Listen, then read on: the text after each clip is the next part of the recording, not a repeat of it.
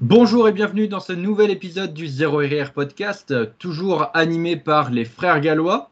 Bonjour à tous. Et aujourd'hui, podcast à l'ancienne, podcast à la bonne franquette. On est à nouveau tous les deux pour faire ce podcast et on va répondre à quelques questions que vous nous avez posées. Euh, alors avant de faire un sommaire, je tiens à préciser quelque chose. Euh, c'est vrai que je ne t'avais pas dit avant, Rémi. Euh, j'ai fait du coup donc une commande Nutrimuscle et à tout moment, elle peut arriver pendant le podcast. C'est-à-dire que j'ai pas envie de, j'ai pas envie de la rater parce qu'après, je, soit, le livreur va devoir repasser ou autre. Donc à tout moment, euh, il peut y avoir un petit break où je vais chercher ma commande parce que euh, potentiellement le, livreur est là. Et du coup, bah, ça c'était la, petite précision. Comme quoi, tu vois, c'est podcast vraiment euh, super, super giga franquette.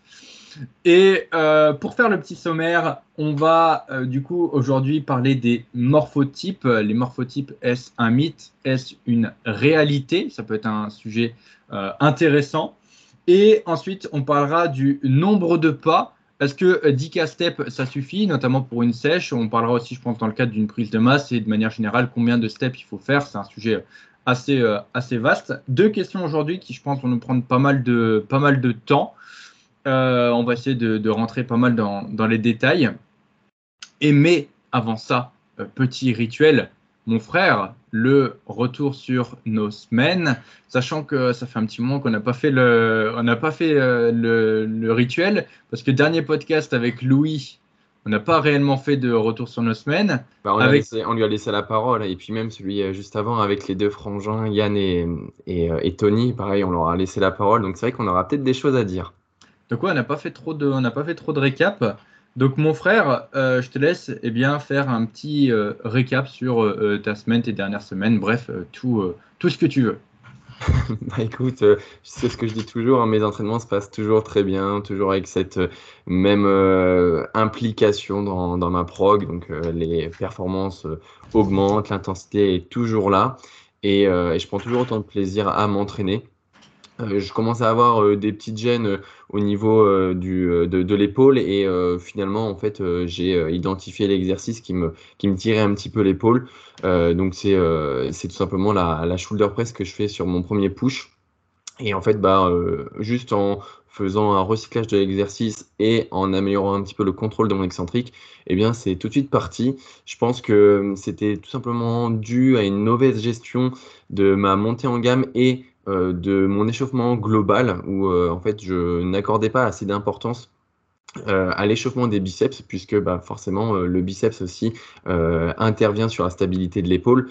Donc bah, forcément, dès qu'on passe sur un exercice qui met en, travail en fonction l'épaule, ça peut, et c'est ce qui me, commençait à me tirer un petit peu, j'avais une, irradiation pardon, du, du biceps, du long biceps, et euh, en améliorant mon échauffement, en améliorant ma montée en charge et en recyclant l'exercice, euh, eh bien la douleur est, partie. C'était aussi lié à pas mal de, fatigue aussi à nouveau et parce que bah voilà, ma récupération est un peu moins bonne en ce moment. Pourquoi? Parce que parce que c'est la pleine lune depuis, enfin ça a été la pleine lune en début de semaine. Et, et, je l'ai déjà dit dans ce podcast. tu fais chier avec ta pleine lune. Et figure-toi que je ne suis pas le seul. Euh, Kevin, euh, à qui je fais un petit coucou sur, euh, sur les réseaux, m'a également partagé bah, ces petits troubles, lorsque, ces troubles du sommeil lorsqu'il y a la pleine lune. Donc je ne suis pas le seul. Je, sais qu'il y a, il y a quelqu'un d'autre sur cette planète qui a des problèmes de, sommeil lorsque c'est la pleine lune. Donc voilà, ça me fait plaisir de, savoir. et encore, je ne sais toujours pas pourquoi, hein, mais il y a un lien, j'ai pas encore gratté un petit peu, mais il doit y avoir un lien avec la, Lune. Et donc voilà, depuis le début de, semaine, et même un peu avant, euh, voilà, je, je sais que je, dors mal ou je sens que j'ai un sommeil plus léger du moins lorsque, lorsque la pleine lune est là. Alors ça, moi, honnêtement, je vais te le dire, c'est la pensée magique. C'est la pensée magique. Et ça, surtout en muscu, ça se confirme, ça se confirme assez souvent. Euh, tu sais, tu, vois, on, on, avait parlé un jour des personnes, tu sais, qui débutent un déficit calorique. Et tout de suite, tu sais, ils, euh, se mettent en mode, tu sais, Dark Sasuke. C'est-à-dire que le, mec, il a, il a 4000 calories, il passe à 3005. Et d'un coup, tu le vois, il arrive à la salle et euh, c'est plus le même. Il arrive, il a une capuche sur la tête, il va sur son tapis, il parle à personne, il dit bonjour à personne. Euh, tout ça parce qu'il a enlevé 500 kilocalories. Et au final, à la fin de la semaine, il se rend compte que bah 500 kilocalories, c'était limite pas suffisant. Le mec était encore en surplus calorique, mais tu vois, dans sa tête, il a enlevé des calories, il est en déficit, et puis il va te dire, ouais, j'ai vachement moins d'énergie, euh, toutes mes perfs ont diminué. Alors qu'en fait, c'est juste parce qu'il s'est persuadé de ça dans, dans, sa tête. Et puis, euh, tu sais, il va, au, fur et à mesure, même, même quand tu fais un, un, déficit, tu sais, certains vont se dire, oui, bah, je suis vachement plus irritable, machin, etc.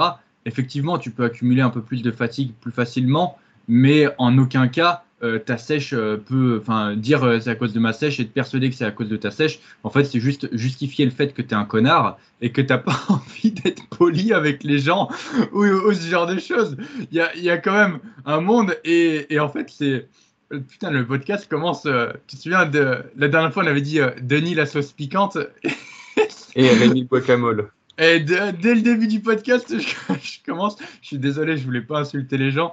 Mais encore une fois, c'est pour comprendre, enfin, c'est pour faire comprendre aux gens que euh, parfois, juste, on, se persuade de quelque chose euh, parce qu'on l'a entendu, parce qu'on l'a vu, parce que on trouve ça euh, stylé de faire comme Chris Bumstead quand il a à la fin de sa sèche, alors que nous, on, a commencé notre cut il y a deux, semaines et que bah, t'as pas du tout de, perte de force, ce genre de choses souvent on, s'en persuade, on en a parlé avec Flo dans le podcast euh, dédié à la, perte de gras, que euh, nous, durant nos pertes de gras, on avait continué à progresser sur plein de mouvements. Et il y a des mecs, au bout de deux jours de déficit, ils vont te dire j'ai plus d'énergie et tout, alors qu'ils ont enlevé un tout petit peu de calories en plus. Non, purement, c'est dans ta tête. Et en fait, tu justifies le fait, tu te dis, bah voilà, moi j'ai débuté un, déficit calorique, du coup je vais avoir moins d'énergie. Et je pense que le truc de la pleine lune, c'est un peu ça en mode bah, une fois, tu as mal dormi, tu as vu que c'était la pleine lune, tu t'es dit, ah, c'est parce que c'est la pleine lune. Et maintenant, en fait, le truc, c'est que tu peux même avoir le truc, tu vas te coucher, tu vois que c'est la pleine lune et tu te dis, je vais mal dormir, et du coup, à cause de ça, tu vas mal dormir. Et en fait, c'est purement, euh, purement dans ta tête, à mon avis, que, que ça se passe, tu vois. Oui, je pense que c'est clairement un lien, comment on appelle ça, un lien de, de cause à effet. Euh, en fait, je ne savais pas que c'était la pleine lune jusqu'au moment où, euh, eh bien, ma copine m'a dit, euh, ah, ils annoncent une super pleine lune, viens, on va la photographier. Parce que bon, il faut savoir que, que ma copine adore la photographie et euh, la, la, pleine lune, c'est aussi un prétexte pour euh, aller, aller la regarder et la prendre en photo. Et c'est bien sûr à partir du moment où j'ai su que c'était la pleine lune que dans ma tête, je me suis dit, putain, j'ai mal dormir.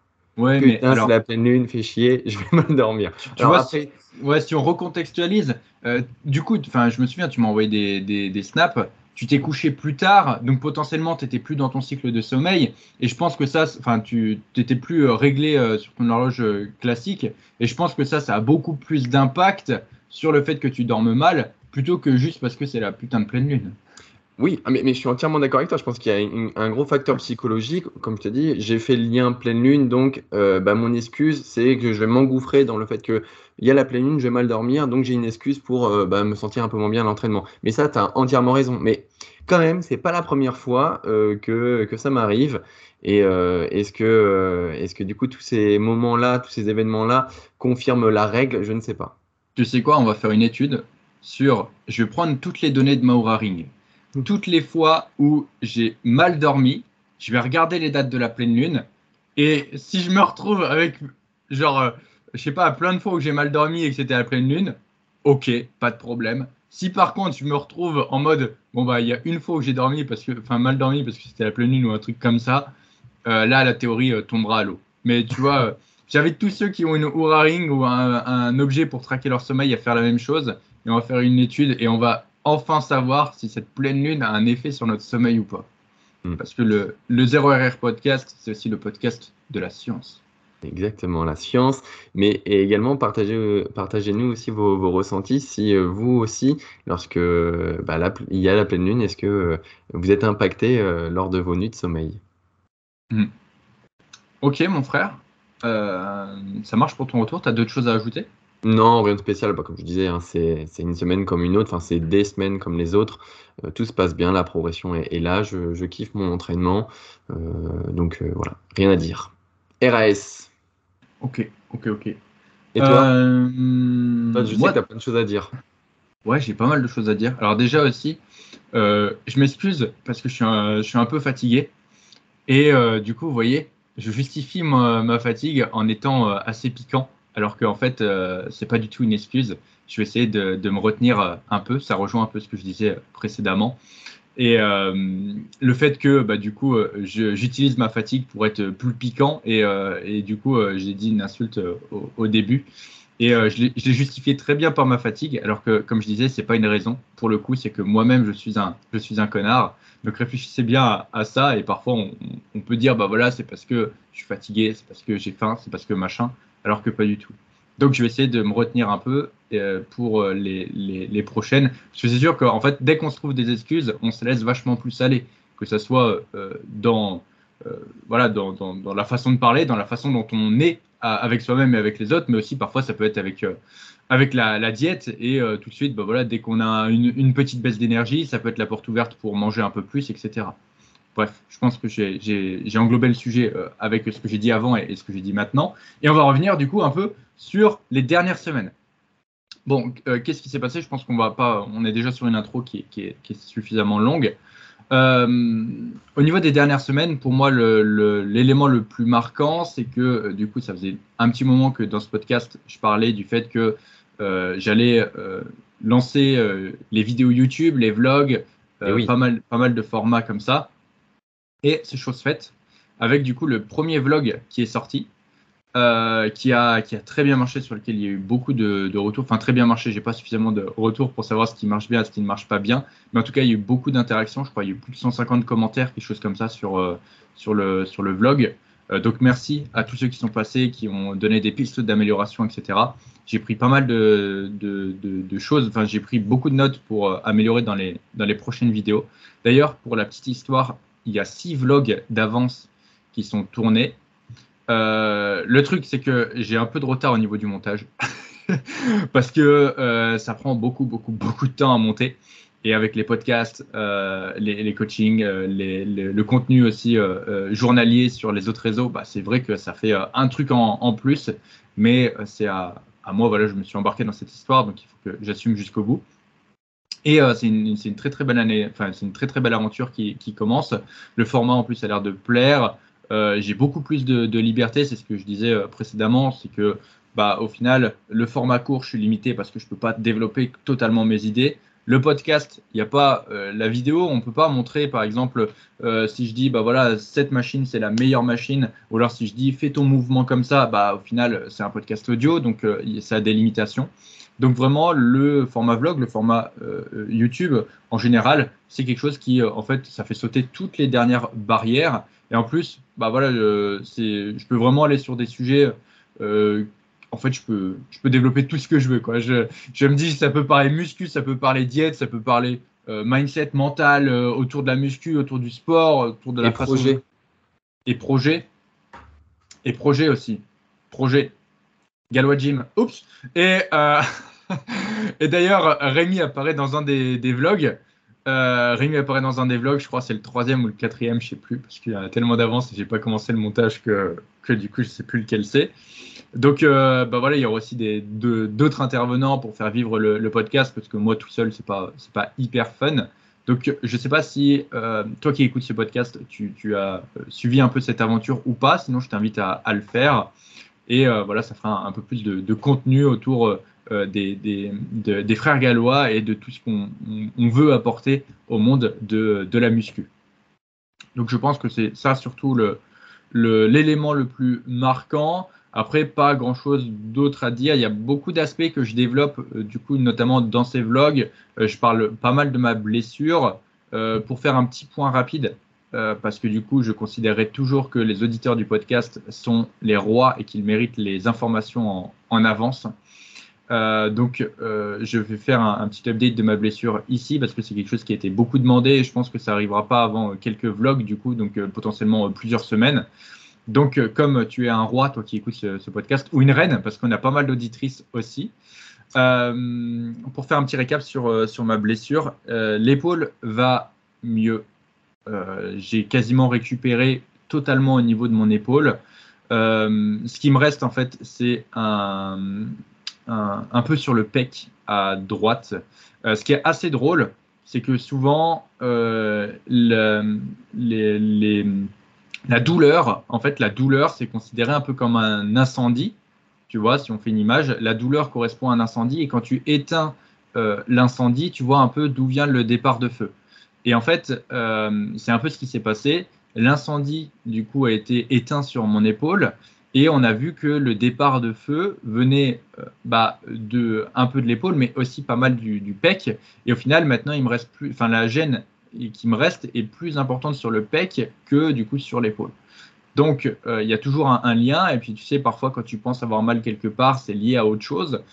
Et, euh, et c'est un peu ça. Tu vois, parfois, tu te concentres sur l'incendie, alors qu'il faut juste voir ce qui a fait démarrer le feu et ce qu'il a alimenté. Euh, et pour ça, en fait, il faut éteindre l'incendie. Tu n'as pas trop le choix. Et après, tu vois un peu d'où ça vient. Donc là, c'est un peu, c'est un peu ça qui s'est passé. donc, il me reste voilà le, PEC. C'est du travail. J'espère vraiment que potentiellement rentrer euh, septembre, octobre, par là, je, serai vraiment opérationnel à 100%. En attendant, je finis mon, cut. Le cut avance bien, hein, le cut avance bien. Euh, je, dois même freiner le cut euh, parce que du coup, ça va un peu, ça, va limiter un peu trop vite. je perds du gras trop vite et j'ai peur que ça coïncide pas avec. Euh, tu vois, je me dis, il faut que je le fasse. Il faut que mon cut se termine au moment où ma blessure sera 100% guérie. Mais euh, vu comme parfois la blessure ça rajoute et le cut euh, c'est pareil, pour faire coïncider les deux, c'est pas simple. Et mais sinon, ouais, le cut, le cut avance bien et, et de toute façon, j'ai pas trop de difficultés. Dans les vlogs justement, on va y parler, on va en parler un peu et ça fait la transition avec les recettes, les idées de recettes. Dans les vlogs, j'ai montré intégralement comment j'ai préparé plusieurs plats. Euh, j'ai fait du coup ce que j'ai appelé le ragoût de bœuf. Je, ne spoile pas, mais un peu quand même, hein, les auditeurs sont les rois. Et euh, le deuxième plat que j'ai fait, c'est euh, de la blanquette. J'ai fait de la blanquette. Et honnêtement, tu verras, c'est pareil, c'est cuisine à la bonne franquette.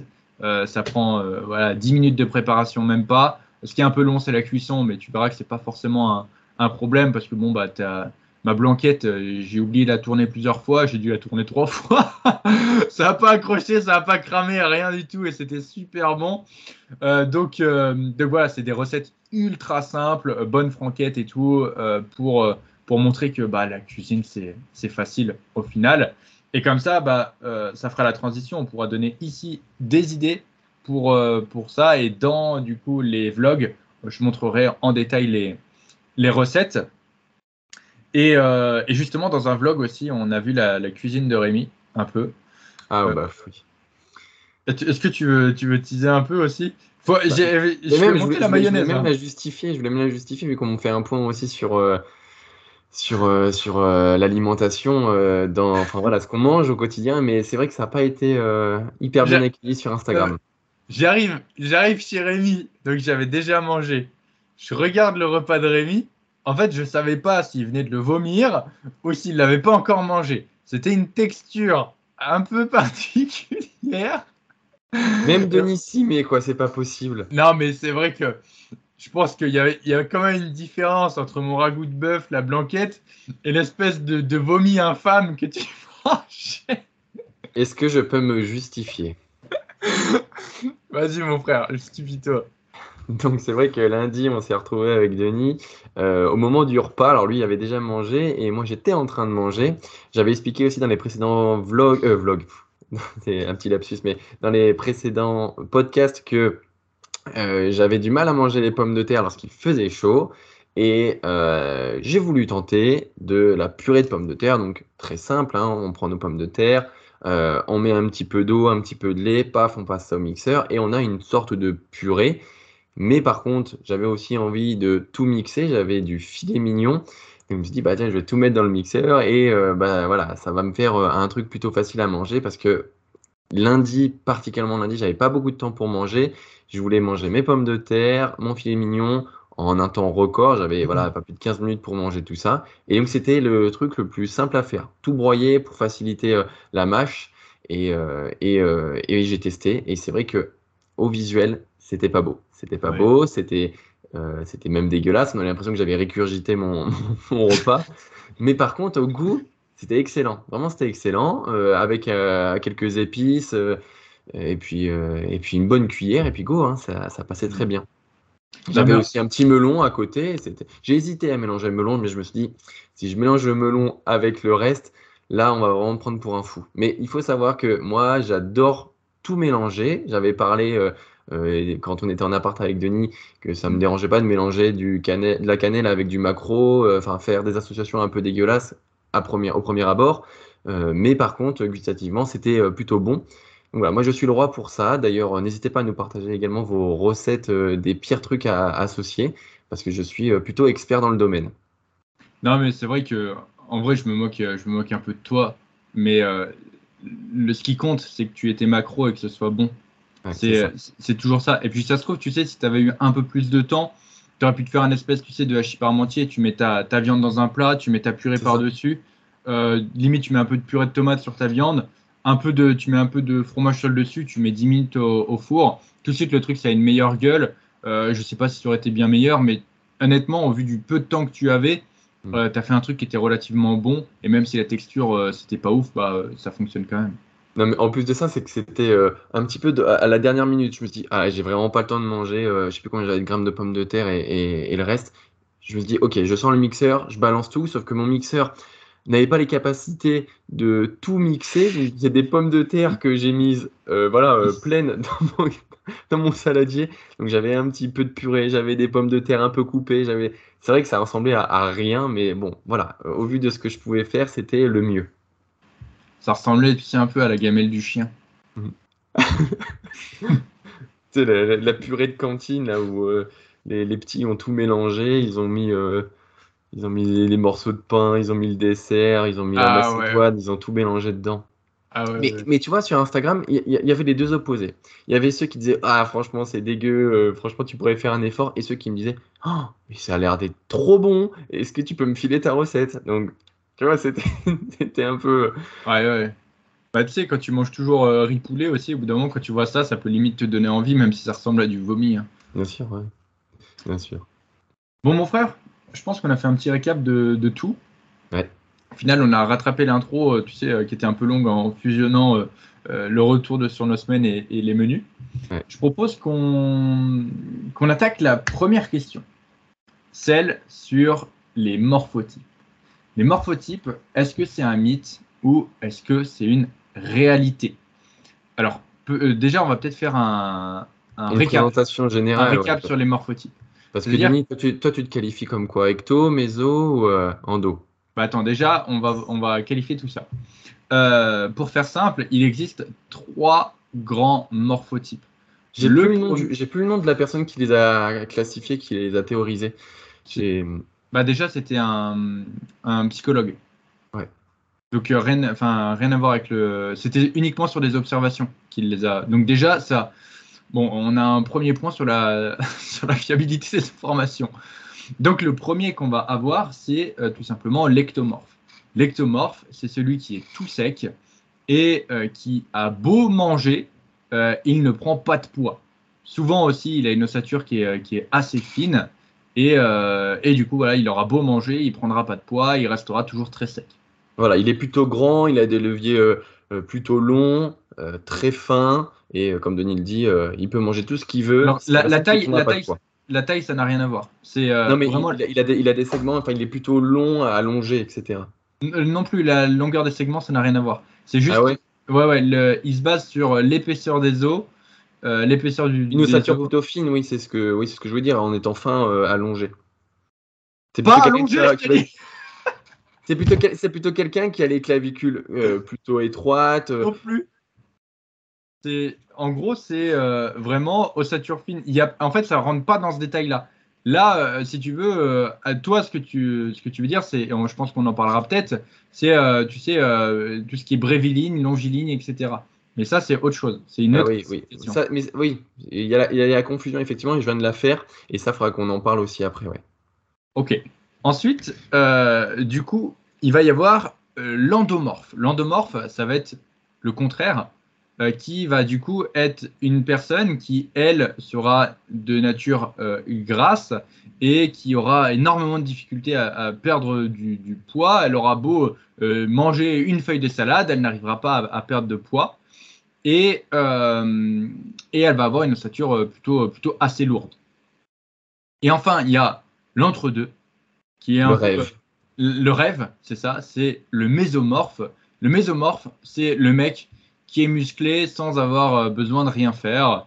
Euh, pareil, il a une stature plutôt, euh, plutôt assez lourde et il prend du muscle très facilement. c'est le mec qui peut manger un burger, il, ça va pas se voir sur son physique, il restera musclé, ou au contraire, il peut rien manger, il perdra pas de poids. Bref, c'est la situation idéale, le mésomorphe. Et, et ça, du coup, c'est, cette classification-là, elle a été très populaire. Quand j'ai commencé la muscu, c'était vraiment quelque chose de très, très populaire. Et euh, euh, pourquoi? Parce qu'en fait, c'est très simple de s'identifier à une catégorie. C'est très simple de s'identifier à une catégorie dans le sens où bah, la personne qui n'arrive pas à prendre de poids va dire bah, Moi, c'est parce que je suis ectomorphe. La personne qui n'arrive pas à en perdre, elle va dire bah, Moi, c'est parce que je suis endomorphe. Et euh, au contraire, dès que tu vas voir un mec qui est un peu stock, qui, a des résultats, tu vas dire Ouais, c'est parce qu'il est, mésomorphe. Et paf Là, c'est tout simple. Et ça, revient au début du podcast.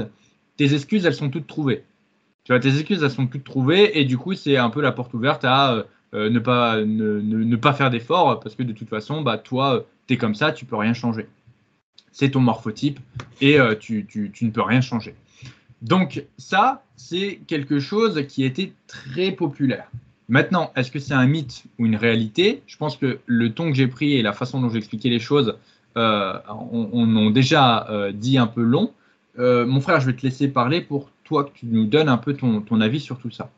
Bah, en fait, là où je voulais rebondir surtout, c'était sur cette notion de vouloir absolument se classifier, se catégoriser, puisque euh, tout individu a besoin d'appartenir à un groupe pour euh, bah, se sentir exister. Et euh, c'est pas voilà pour rien qu'on retrouve des personnes qui s'identifient derrière euh, bah, des, identités bien bien connues, si vous voulez. voilà la team des longs pecs, la team des clavicules larges. enfin voilà toutes ces choses là. Ça permet aussi à l'individu d'exister. Et à travers la catégorie des morphotypes, eh bien, la personne aussi s'intègre à une catégorie. Et quelque part, bah, du coup, euh, ça la guide sur ses capacités à se développer. Donc, comme Denis l'a dit, euh, ça a aussi euh, l'effet de donner des excuses à la personne qui va s'identifier à une de ces catégories, puisqu'elle va être du coup bridée, limitée, parce que la catégorie englobe. Mais bon, comme vous en doutez, vu comme ce sont des catégories et que personne ne rentre dans des cases, il va plutôt il va plutôt être intéressant de se dégager de, de tout ça et plutôt de, de prendre cela comme des tendances, des tendances à avoir euh, des capacités, à avoir une ossature plutôt épaisse et une ossature plutôt fine, mais pas à se euh, fermer dans une de ces classifications. Donc, il est intéressant de se baser sur la tendance de ces morphotypes, mais pas de prendre ça comme argent comptant. Donc, c'est clairement pour moi un mythe, sachant qu'en plus de ça, la personne qui a élaboré ça, c'était il y a des années, en plus une personne qui n'est pas issue du sport, qui est plutôt dans euh, l'aspect sociologique, euh, l'observation, et en aucun cas quelqu'un qui est basé sur euh, bah, la morphologie, sur l'étude du corps, de l'anatomie, et donc c'est pour ça que voilà, ça a aussi ce côté un petit peu bien plus que perfectible. En fait, c'est ça. Les, j'avais fait du coup un, post, je crois que j'en ai même fait une vidéo je sais même plus, j'ai fait tellement de vidéos maintenant que je me rappelle plus. Mais un post, c'est sûr. En gros, euh, je prenais un peu le, truc à la rigolade. Et euh, ce que je faisais, c'est que je montrais des photos de trois corps différents. Où euh, du coup, j'enlevais la tête. Et donc, je montrais une personne très maigre. Et je disais, bah, ça, c'est un ectomorphe. Ensuite, du coup, je prenais une personne très grasse. Et du coup, je disais, bah, ça, c'est un endomorphe. Et après, je montrais une personne très musclée et je disais, bah ça, c'est un mésomorphe. Voilà. Et, en fait, sur les trois photos, c'était Denis. Et voilà. Et en fait, les trois photos, c'était trois photos de moi. C'est-à-dire que c'était moi au début de la muscu où j'étais tout sec, où j'arrivais pas à prendre un gramme, etc. Parce que bah, au niveau de l'alimentation, faut dire, c'était pas aussi carré que, que ça.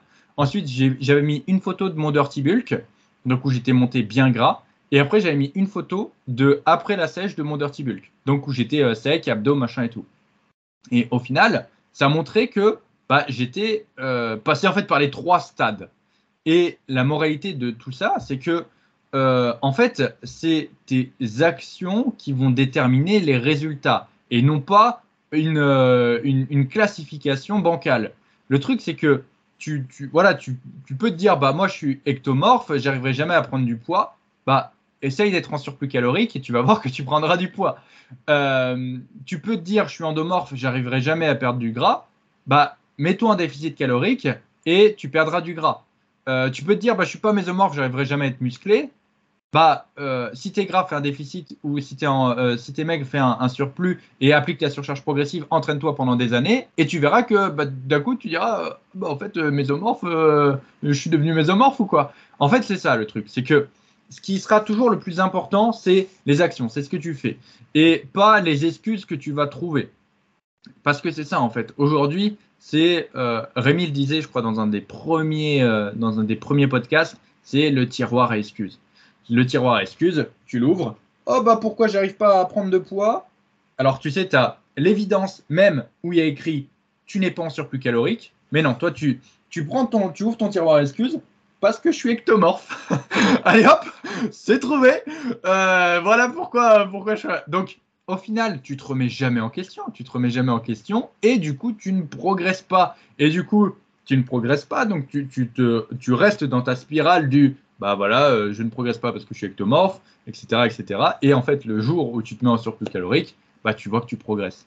Et c'est ça le truc, c'est que c'est en fait la, balance énergétique, c'est les lois de la thermodynamique. Tu peux pas, tu peux pas aller contre. Hein. Euh, l'énergie, euh, rien ne se perd, rien ne se crée, tout se transforme. Donc, euh, c'est-à-dire que si tu es en, surplus calorique, tu prendras forcément du poids. Si tu es en déficit calorique, tu perdras forcément du gras.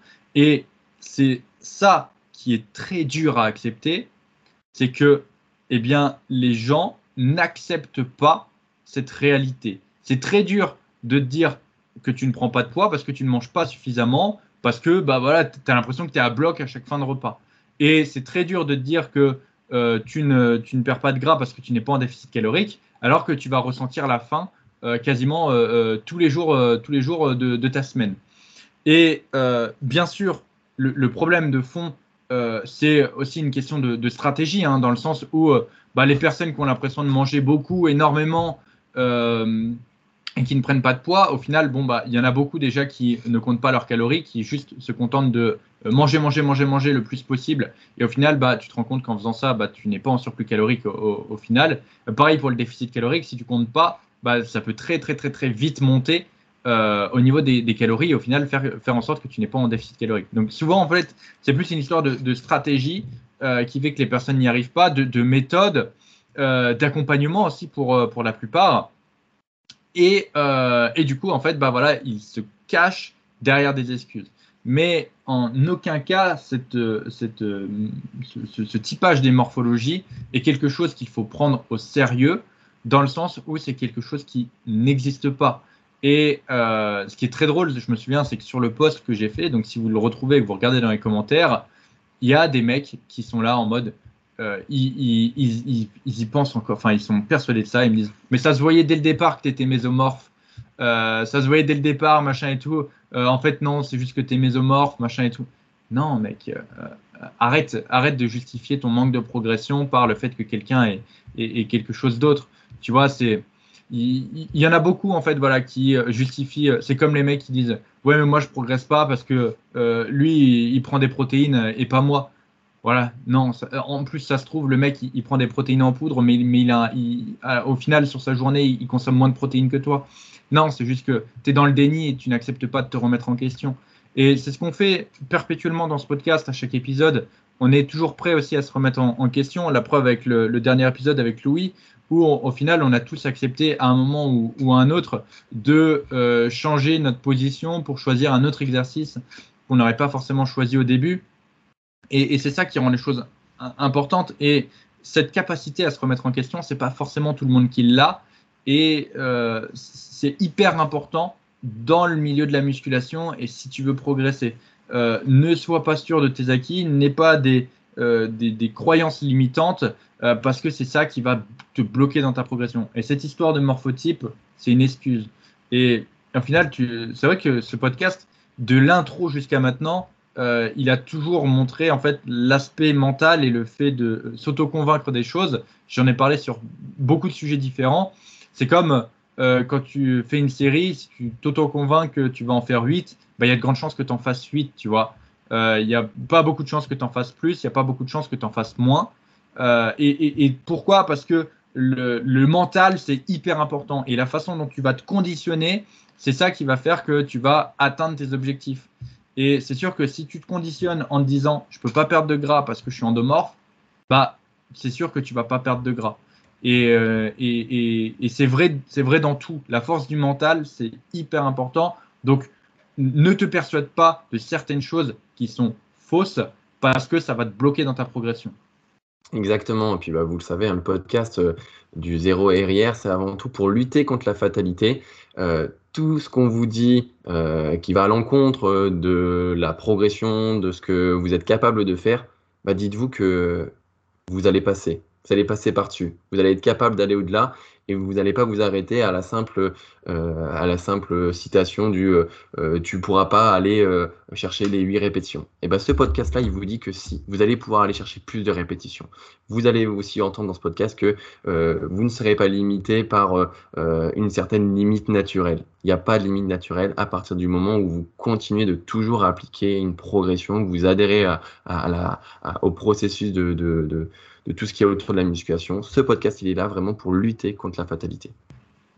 Ah, c'est vrai que cette limite naturelle, c'est intéressante. En fait, la, limite naturelle, ça n'existe pas réellement. La limite naturelle, c'est en fait toi-même qui te fixes ta propre limite. C'est euh, en fait, c'est toi qui décides ce qui est atteignable et ce qui n'est pas atteignable. Et en fait, euh, cette limite, elle va tout simplement être dictée par euh, l'implication que tu vas mettre dans ta progression. Et c'est juste que au fur et à mesure que tu vas progresser, ton implication va forcément devoir de plus en plus être importante.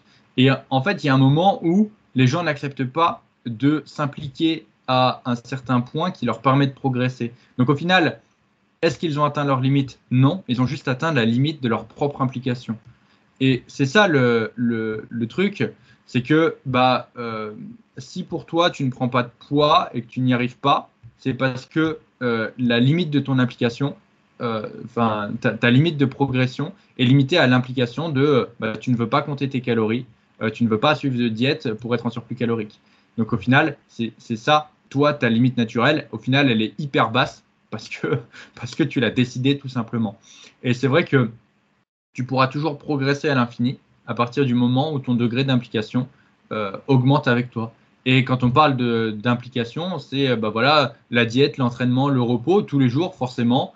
Euh, l'entraînement, l'intensité à chaque séance, le fait d'être à fond à chaque séance, c'est hyper important. Et euh, ça peut être même euh, au niveau du degré d'implication, déménager à l'étranger dans une putain de salle qui va avoir du prime et plein d'autres machines de, dingue pour du coup avoir accès à du meilleur matériel qui va te permettre de progresser encore plus. Donc voilà, pour vous donner un peu les différents degrés d'implication.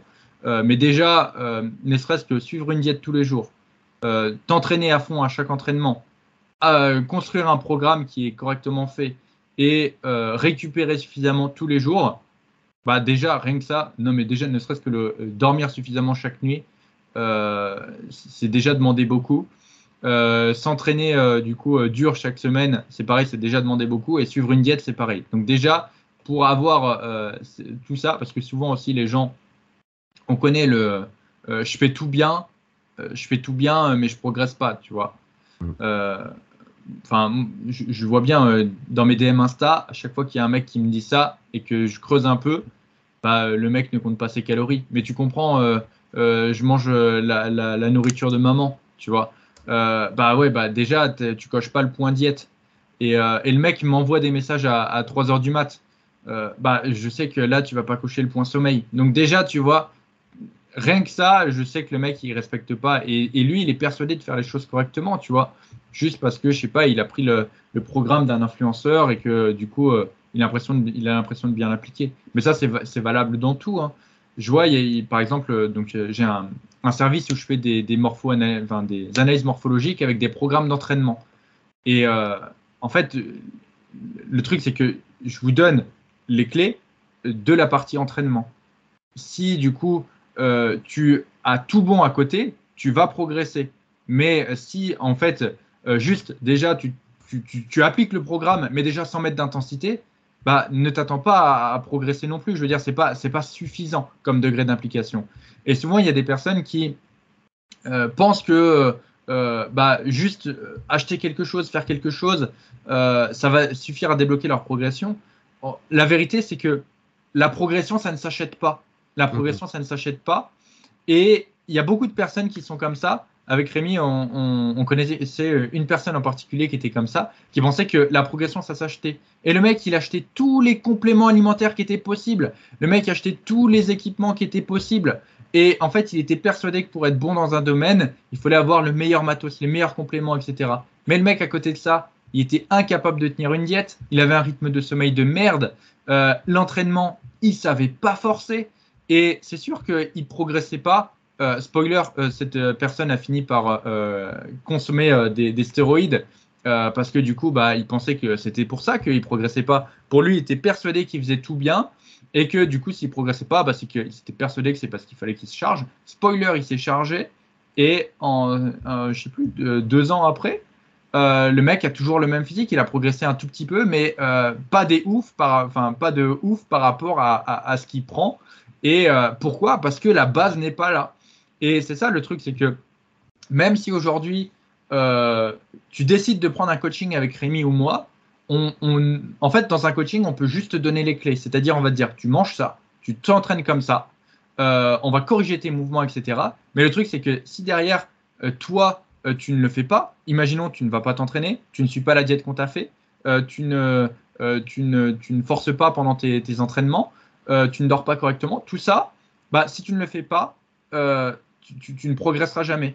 Et c'est ça qui est hyper important, c'est que l'implication, c'est vraiment le facteur le plus important en musculation. Et parfois, tu peux même avoir toutes les clés, c'est-à-dire que tu peux avoir le meilleur programme du monde, la, meilleure diète du monde, euh, le, meilleur lit du monde, euh, qu'il n'y ait jamais de putain de pleine lune qui t'empêche de dormir, comme dit Rémi. Bah, au final, si toi-même, tu n'es pas impliqué dans ta progression et que tu décides de pas progresser, bah, tu progresseras pas. C'est parfait, putain, tu m'as fait une tirade là, c'était magnifique. J'avais fait un post moi il n'y a pas longtemps sur, euh, sur Insta où je disais que bah, tout simplement que notre réussite était dictée par notre degré d'implication. Donc en gros, c'est ce que vient de dire Denis, mais que voilà, tout ce qui est matériel, tous les petits artifices qui sont euh, vendables, achetables, eh ben c'est pas ça sur quoi vous devez vous baser. Mais c'est bien sûr votre mental, ce que vous avez dans la tête, votre capacité à vous impliquer, à vous engager et à tenir ça sur du long terme. C'est ça, hein. euh, dans le sens où euh, tu peux très bien aujourd'hui avoir un home gym avec des haltères et un banc, euh, très peu d'argent pour acheter à manger et avoir une progression de dingue. Pourquoi? Parce que bah, avec tes haltères et ton banc, tu vas te faire un programme que tu vas suivre, que tu vas mettre de l'intensité, que tu vas chercher à progresser. Avec le peu d'argent que tu as, même si tu n'as pas grand-chose, bah, tu vas acheter des, aliments qui sont moins chers comme, comme ce que je présente tout le temps, du bourguignon, du foie de bœuf, euh, des trucs comme ça, des, aliments super, qui vont te demander beaucoup plus d'implication en cuisine que par exemple euh, ton, ton, riz poulet, euh, parce que ça va te prendre plus de temps, mais tu, tu, auras quand même quelque chose, tu vas suivre tes calories, tu vas les traquer, etc. Et je te le dis, tu progresseras beaucoup plus que quelqu'un qui prendra tous les compléments du monde, qui va dans, dans, la meilleure salle du, monde et qui au final euh, ne s'implique pas aussi dur que toi, donc qui ne traque pas ses calories, qui ne fait pas attention à son sommeil, qui ne s'entraîne pas dur, alors que potentiellement il a accès à euh, plein de meilleures choses que toi. Et, c'est ça le, truc, c'est que tu peux très bien progresser avec euh, quasiment rien. Le facteur le plus important, ça sera toujours l'implication que tu mets dans ta progression. Parfait. Donc, on était parti quand même sur les morphotypes et on arrive à faire une grande tirade, une grande morale sur, euh, sur le degré d'implication de chacun. Ok, c'était bien. Mais euh, on avait parlé un petit peu de longiligne, bréviligne, où du coup, bah, c'était des tendances, encore une fois, euh, qui donnaient un aspect, une catégorie à votre silhouette. Donc, longiligne, c'était plutôt pour des personnes plutôt longue, plutôt mince, avec un tronc plutôt court, des segments plutôt longs au niveau des bras, au niveau des jambes. Et bréviline, c'était plutôt des personnes de petite taille qui vont avoir euh, des, euh, des, segments plutôt courts. Encore une fois, ça n'a pas grand-chose à voir avec la taille. En fait, le, donc, le longiligne et le bréviligne, c'est euh, du coup des tendances morphologiques qui ont été popularisées par Delavier. Et en fait, le, le longiligne se définit comme une personne ayant un buste court et du coup des segments, segments osseux longs. sur les jambes longs et sur les bras longs. Et un bréviligne se définit comme quelqu'un ayant un buste long, Hein des segments courts sur les jambes, courts sur les bras. Mais par contre, tu peux très bien être bréviligne Oui. et faire 2 mètres de haut. C'est vrai, ça je suis d'accord avec toi. Mais par contre, euh, c'est vrai que là où je, je- je parlais des, de l'ossature, euh, là-dessus on, on était raccord. Au niveau de la taille, bon, il est souvent courant de voir des personnes longilignes de grande taille, même si c'est pas une réalité en soi. Et à l'inverse, des brévilignes de petite taille, même si c'est pas une réalité en soi. Euh, voilà, c'était le, le, le petite. euh, Ouais, honnêtement, pas forcément. Pas forcément. Euh, en fait, c'est justement un raccourci qui est, qui Bah, est fait. c'est un raccourci, c'est un raccourci, attends de deux, c'est un raccourci plutôt qui, qui, hum, qui est pas forcément vrai, ça je suis d'accord, mais par contre, euh, quand tu, quand tu vois quelqu'un plutôt de longiligne, bah, de par sa nature plutôt allongée, vu qu'il a des segments longs, on va avoir cette impression de grandeur. Ok, mais c'est peut-être le mot impression que, qui serait mieux de, de, de, de verbaliser. Et euh, pareil pour Bréviligne, étant donné qu'il a des, un buste plutôt long, mais par contre des segments euh, supérieurs, enfin des membres supérieurs et des membres inférieurs plutôt courts, on a plutôt l'impression que c'est quelqu'un d'un peu plus tassé, un peu plus compact, et donc bah, on pourrait euh, avoir cette impression qu'il est plus petit. Mais voilà, encore une fois, la réalité fait que euh, ça reste des tendances, que chaque individu est bien différent, et que du coup, euh, voilà, vous pouvez vous retrouver euh, dans, dans les deux cas, etc. Et c'est encore une fois quelque Ouais. chose Ah, sur lequel ah, vous devez vous comparer, mais pas forcément prendre ça pour argent comptant. Après, tu prends. il n'y a pas longtemps, j'étais tombé sur une, une photo. C'était. merde, il fait de la force. Il fait des, du contenu aussi. Brutus. euh, Ouais, Brutus le robuste, ouais. Voilà, Brutus le robuste. Et il était à côté d'un mec. Et euh, Brutus était genre euh, vachement plus grand. Ah Et bah, tu voyais- plus, plus grand que Brutus en même temps. Et, et tu voyais que justement, en fait, il avait un buste qui était super long et des jambes très courtes.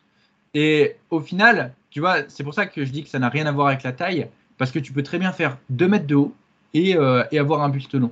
Donc, en fait, c'est souvent le raccourci qui est, qui est fait que lorsqu'on est petit, on, on pense qu'on est bréviligne et lorsqu'on est grand, on, on pense qu'on est longiligne. Euh, pas du tout. C'est sûr que si tu fais euh, un 1m80, tu as plus de chances d'avoir euh, euh, des bras qui, en longueur, en termes de centimètres, encore une fois, soient plus importants que quelqu'un qui, qui fasse à 1m60. Mais encore une fois, ça ne va pas euh, résumer toute ta, toute ta morphologie. Et c'est pas parce que tu fais euh, 2 mètres de haut que tu ne peux pas avoir, par exemple, euh, des bras qui soient considérés comme courts par rapport à l'ensemble de ta morphologie. Et c'est ça qui- qu'il faut bien faire attention. Euh, en morpho-anatomie, c'est le, le, le cadre dans lequel tu te bases pour faire ta comparaison. Exactement. Et, puis après, bah, c'est une question de ratio aussi entre la longueur de son tronc et la longueur de, de ses membres supérieurs et inférieurs. C'est voilà, c'est une question après de, de, de- de comparaison.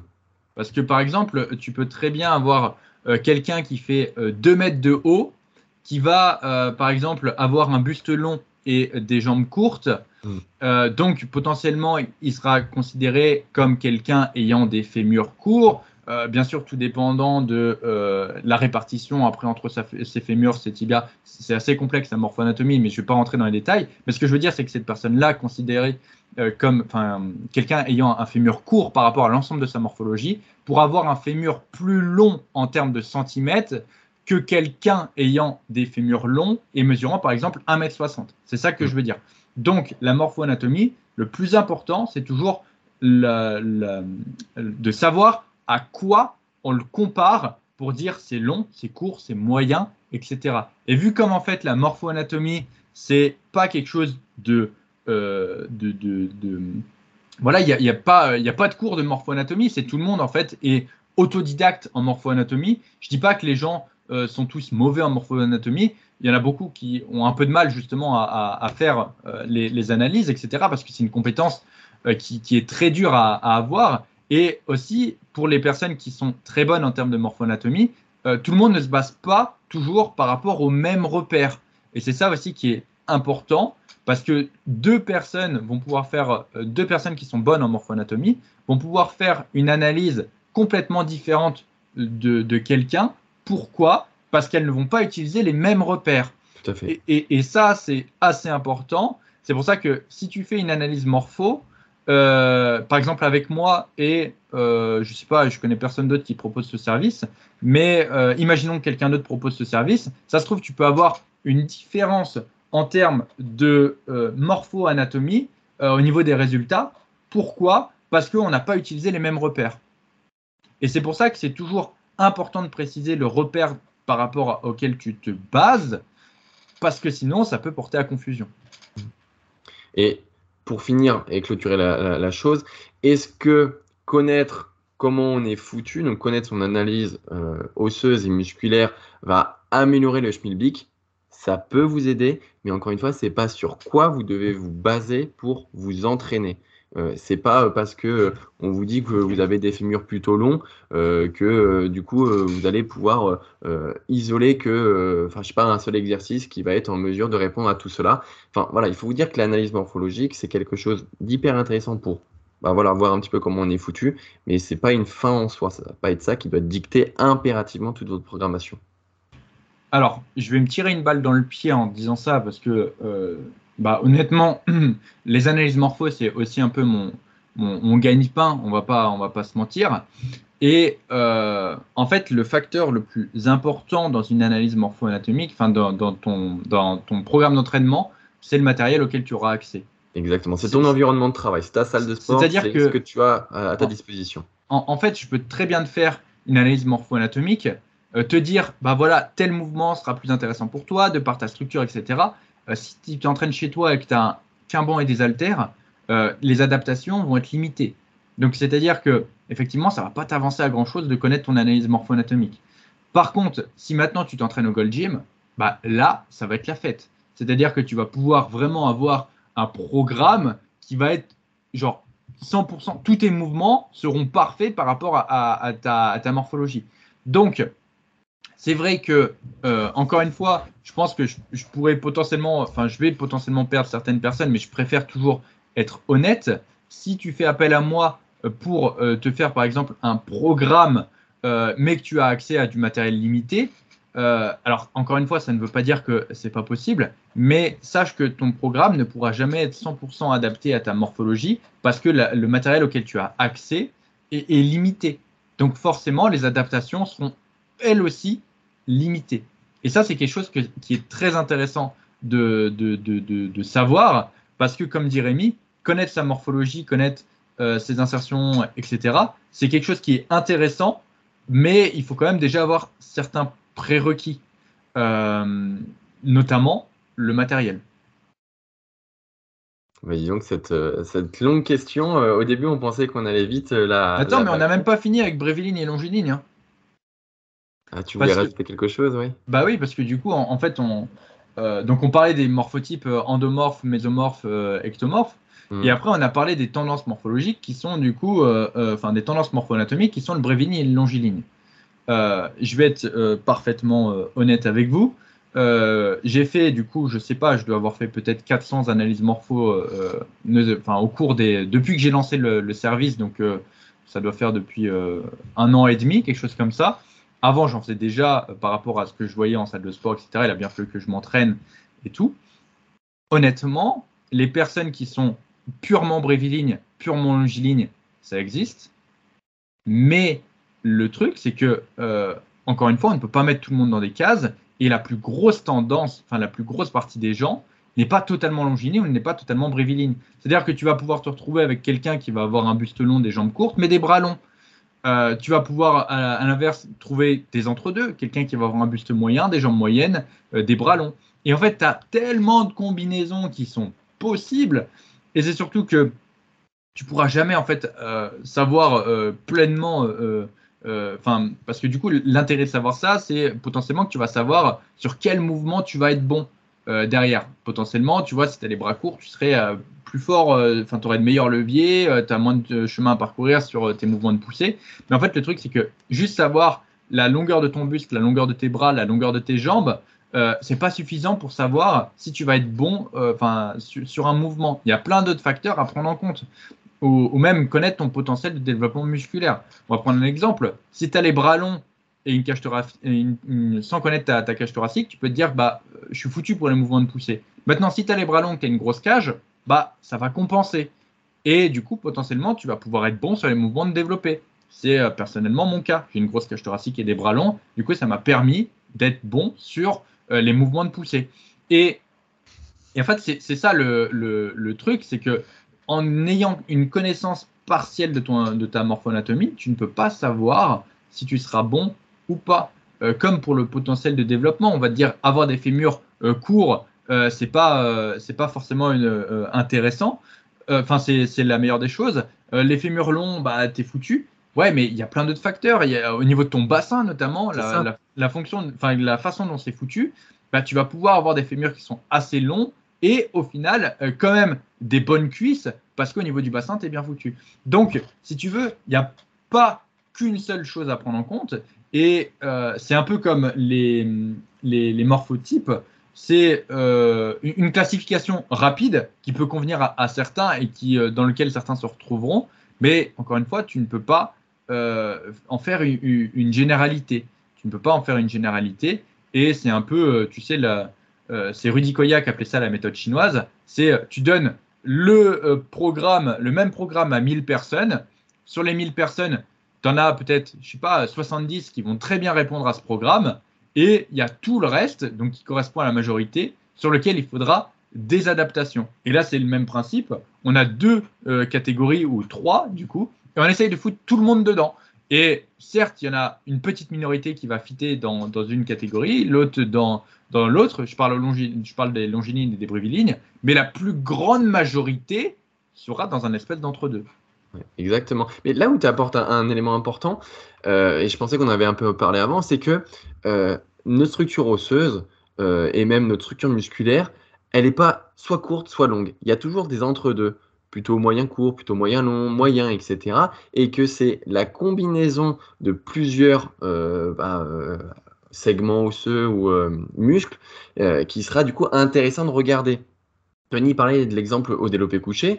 Il y a plusieurs éléments à prendre en compte. La longueur des bras, la longueur du tronc, l'épaisseur de la cage, et ça pour tous les autres groupes musculaires. Donc s'arrêter à un élément de, son, analyse, eh bien c'est nier le reste. Et encore une fois, là j'en ai donné que trois pour le développé couché, mais on pourrait en rajouter d'autres. Donc c'est pour ça qu'il faut impérativement prendre la somme des, euh, des analyses qu'on peut se faire et ne pas en tenir compte euh, au pied de la lettre, respecter ça au pied de la lettre, et plutôt bah, voir un petit peu comment notre environnement peut impacter plus notre progression.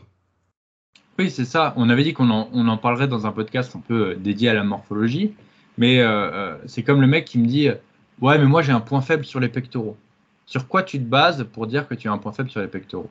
Parce qu'en fait, il y a tellement de facteurs à prendre en compte que c'est pas simple de dire j'ai un point faible sur les pectoraux. Parce que euh, la personne, à la limite, elle va regarder où ils sont perchés sur son buste. Ok, il va regarder juste l'aspect vertical. Effectivement, si euh, ton pec descend au niveau de, ton ventre ou au niveau de ton nombril, bon, à premier abord, tu pourrais te dire, ils sont plutôt longs. Mais, je te laisse continuer. Mais ce n'est pas en fait le seul facteur à, prendre en compte. Euh, la personne qui va avoir les clavicules longues va déjà avoir plus de fibres musculaires, du coup, sur, la, sur la longueur. Parce qu'en fait, un, muscle long, c'est quoi? La longueur d'un muscle, c'est ni plus ni moins que son pourcentage de fibres musculaires. Donc, euh, tu vois, tu as l'aspect vertical, mais tu as également l'aspect horizontal. Tu vas avoir aussi la cage thoracique. Plus elle va être épaisse et plus en fait la distance entre le, point qui est ici sur ta cage et ton insertion va être importante, et plus elle va être fine, et moins du coup cette distance va être importante, du coup moins tu vas avoir de fibres musculaires. Tu vas également après avoir euh, la, euh, la, longueur du tronc la, compétition musculaire aussi entre du coup tes épaules et tes triceps. Euh, c'est sûr que bah, si tu as les triceps longs euh, et les épaules longues, tu vas avoir une compétition musculaire qui va être euh, plus importante. Donc en fait, c'est ça le truc, c'est que tu te bases sur une, seule chose pour dire j'ai un point faible sur les pectoraux, alors que ça se trouve, certes, tu n'as pas les pecs qui descendent très bas, mais tu vas avoir les clavicules longues, tu vas avoir très peu de compétition musculaire, une cage thoracique qui, qui va être épaisse. Et en fait, tu vois, si on fait, c'est comme un système de notation, tu coche des, cases. Euh, en gros, euh, si tu as 10 sur 10, tu as la morphologie idéale pour les pecs. Si tu as 0 sur 10, tu as la morphologie euh, pourrie. Et en fait, toi, tu as 9 sur 10. Mais tu t'es concentré juste sur le 1 sur 10 que tu n'as pas. Et après, encore une fois, tes exécutions de mouvements sont pourries. Du coup, eh bien, qu'est-ce qui se passe? Tu n'arrives pas à développer tes pecs, mais c'est pas un problème de morphologie, c'est juste un problème de putain d'exécution. Tu ne sais pas faire tes mouvements, et, ça, en fait, j'en vois plein. Moi, je, vois des, je vois des mecs, ils me disent, oui, je suis persuadé, parce que dans le questionnaire de la morphoanatomie, il y a toujours un point qui est euh, est-ce que, euh, enfin, qu'est-ce que tu penses de ta morphologie? Euh, Selon toi, je sais plus comment je l'ai mis, mais en gros, le mec me dit ce qu'il pense de sa morphologie. Et donc, le mec, il me dit pectoraux courts, gros point faible, machin et tout, point fort à épaule, etc. Moi, je regarde ça, je vois le mec, il a une cage thoracique énorme, des pecs qui descendent très bas. Enfin, il, a, il, a, il, coche, genre, il a 8 sur 10 pour, pour les pectoraux. Et, et, et, pour les épaules, il a 1 sur 10. Et il va me dire j'ai un point fort épaule parce que je sens toujours mes épaules quand je travaille, c'est elles qui prennent le dessus, etc.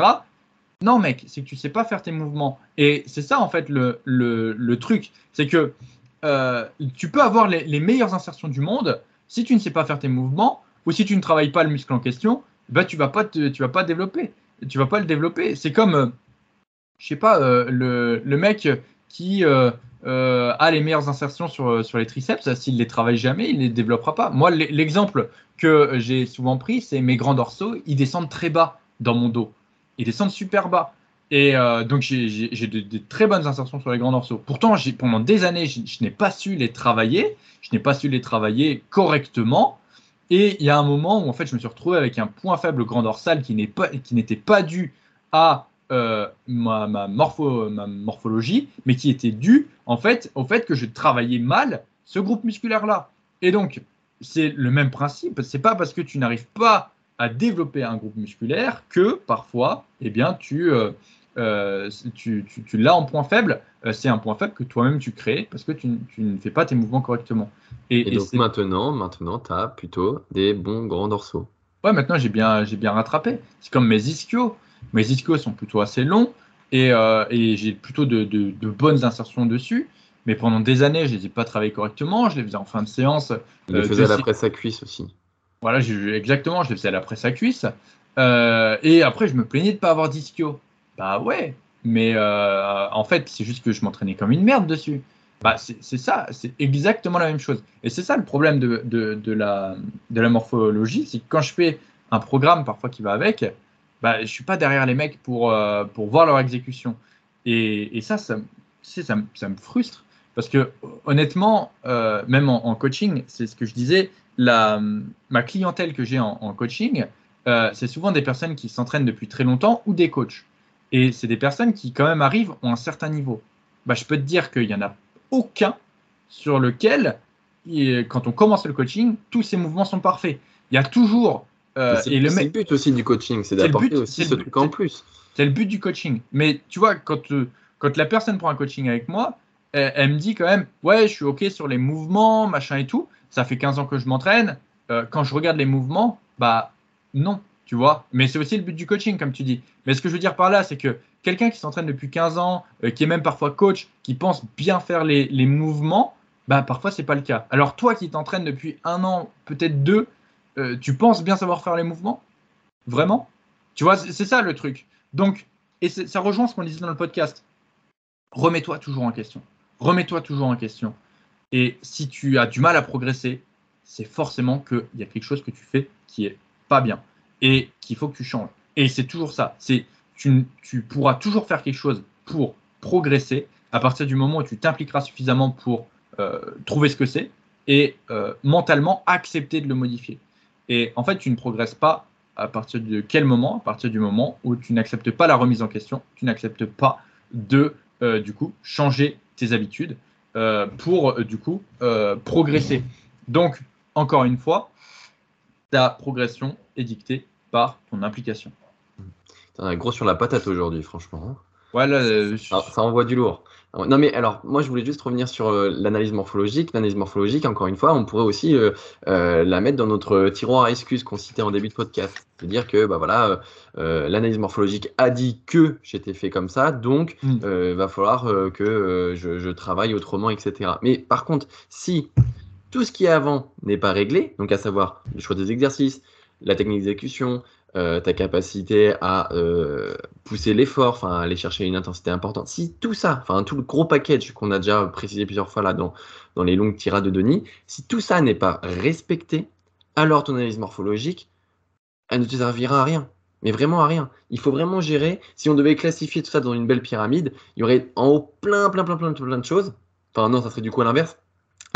en haut, le tout petit, le tout petit truc, ça serait l'analyse morphologique, et tout le reste, ça serait le choix des exercices, le contrôle de, travail, euh, l'intensité, ta capacité à faire ça sur du long terme, etc. etc. Mais c'est sûr, tu sais que euh, quand j'ai commencé les vidéos de morphologie, j'étais le premier du coup à, faire des, analyses comme ça sur un, format court euh, de, TikTok. Euh, et, d'Insta. Et c'est ça aussi qui m'a fait péter. Et en fait, le, le, truc qui faisait que ça faisait des vues, c'est que je donnais une note à la morphologie de la personne. Ouais, je m'en rappelle. Et t'as vite arrêté d'ailleurs.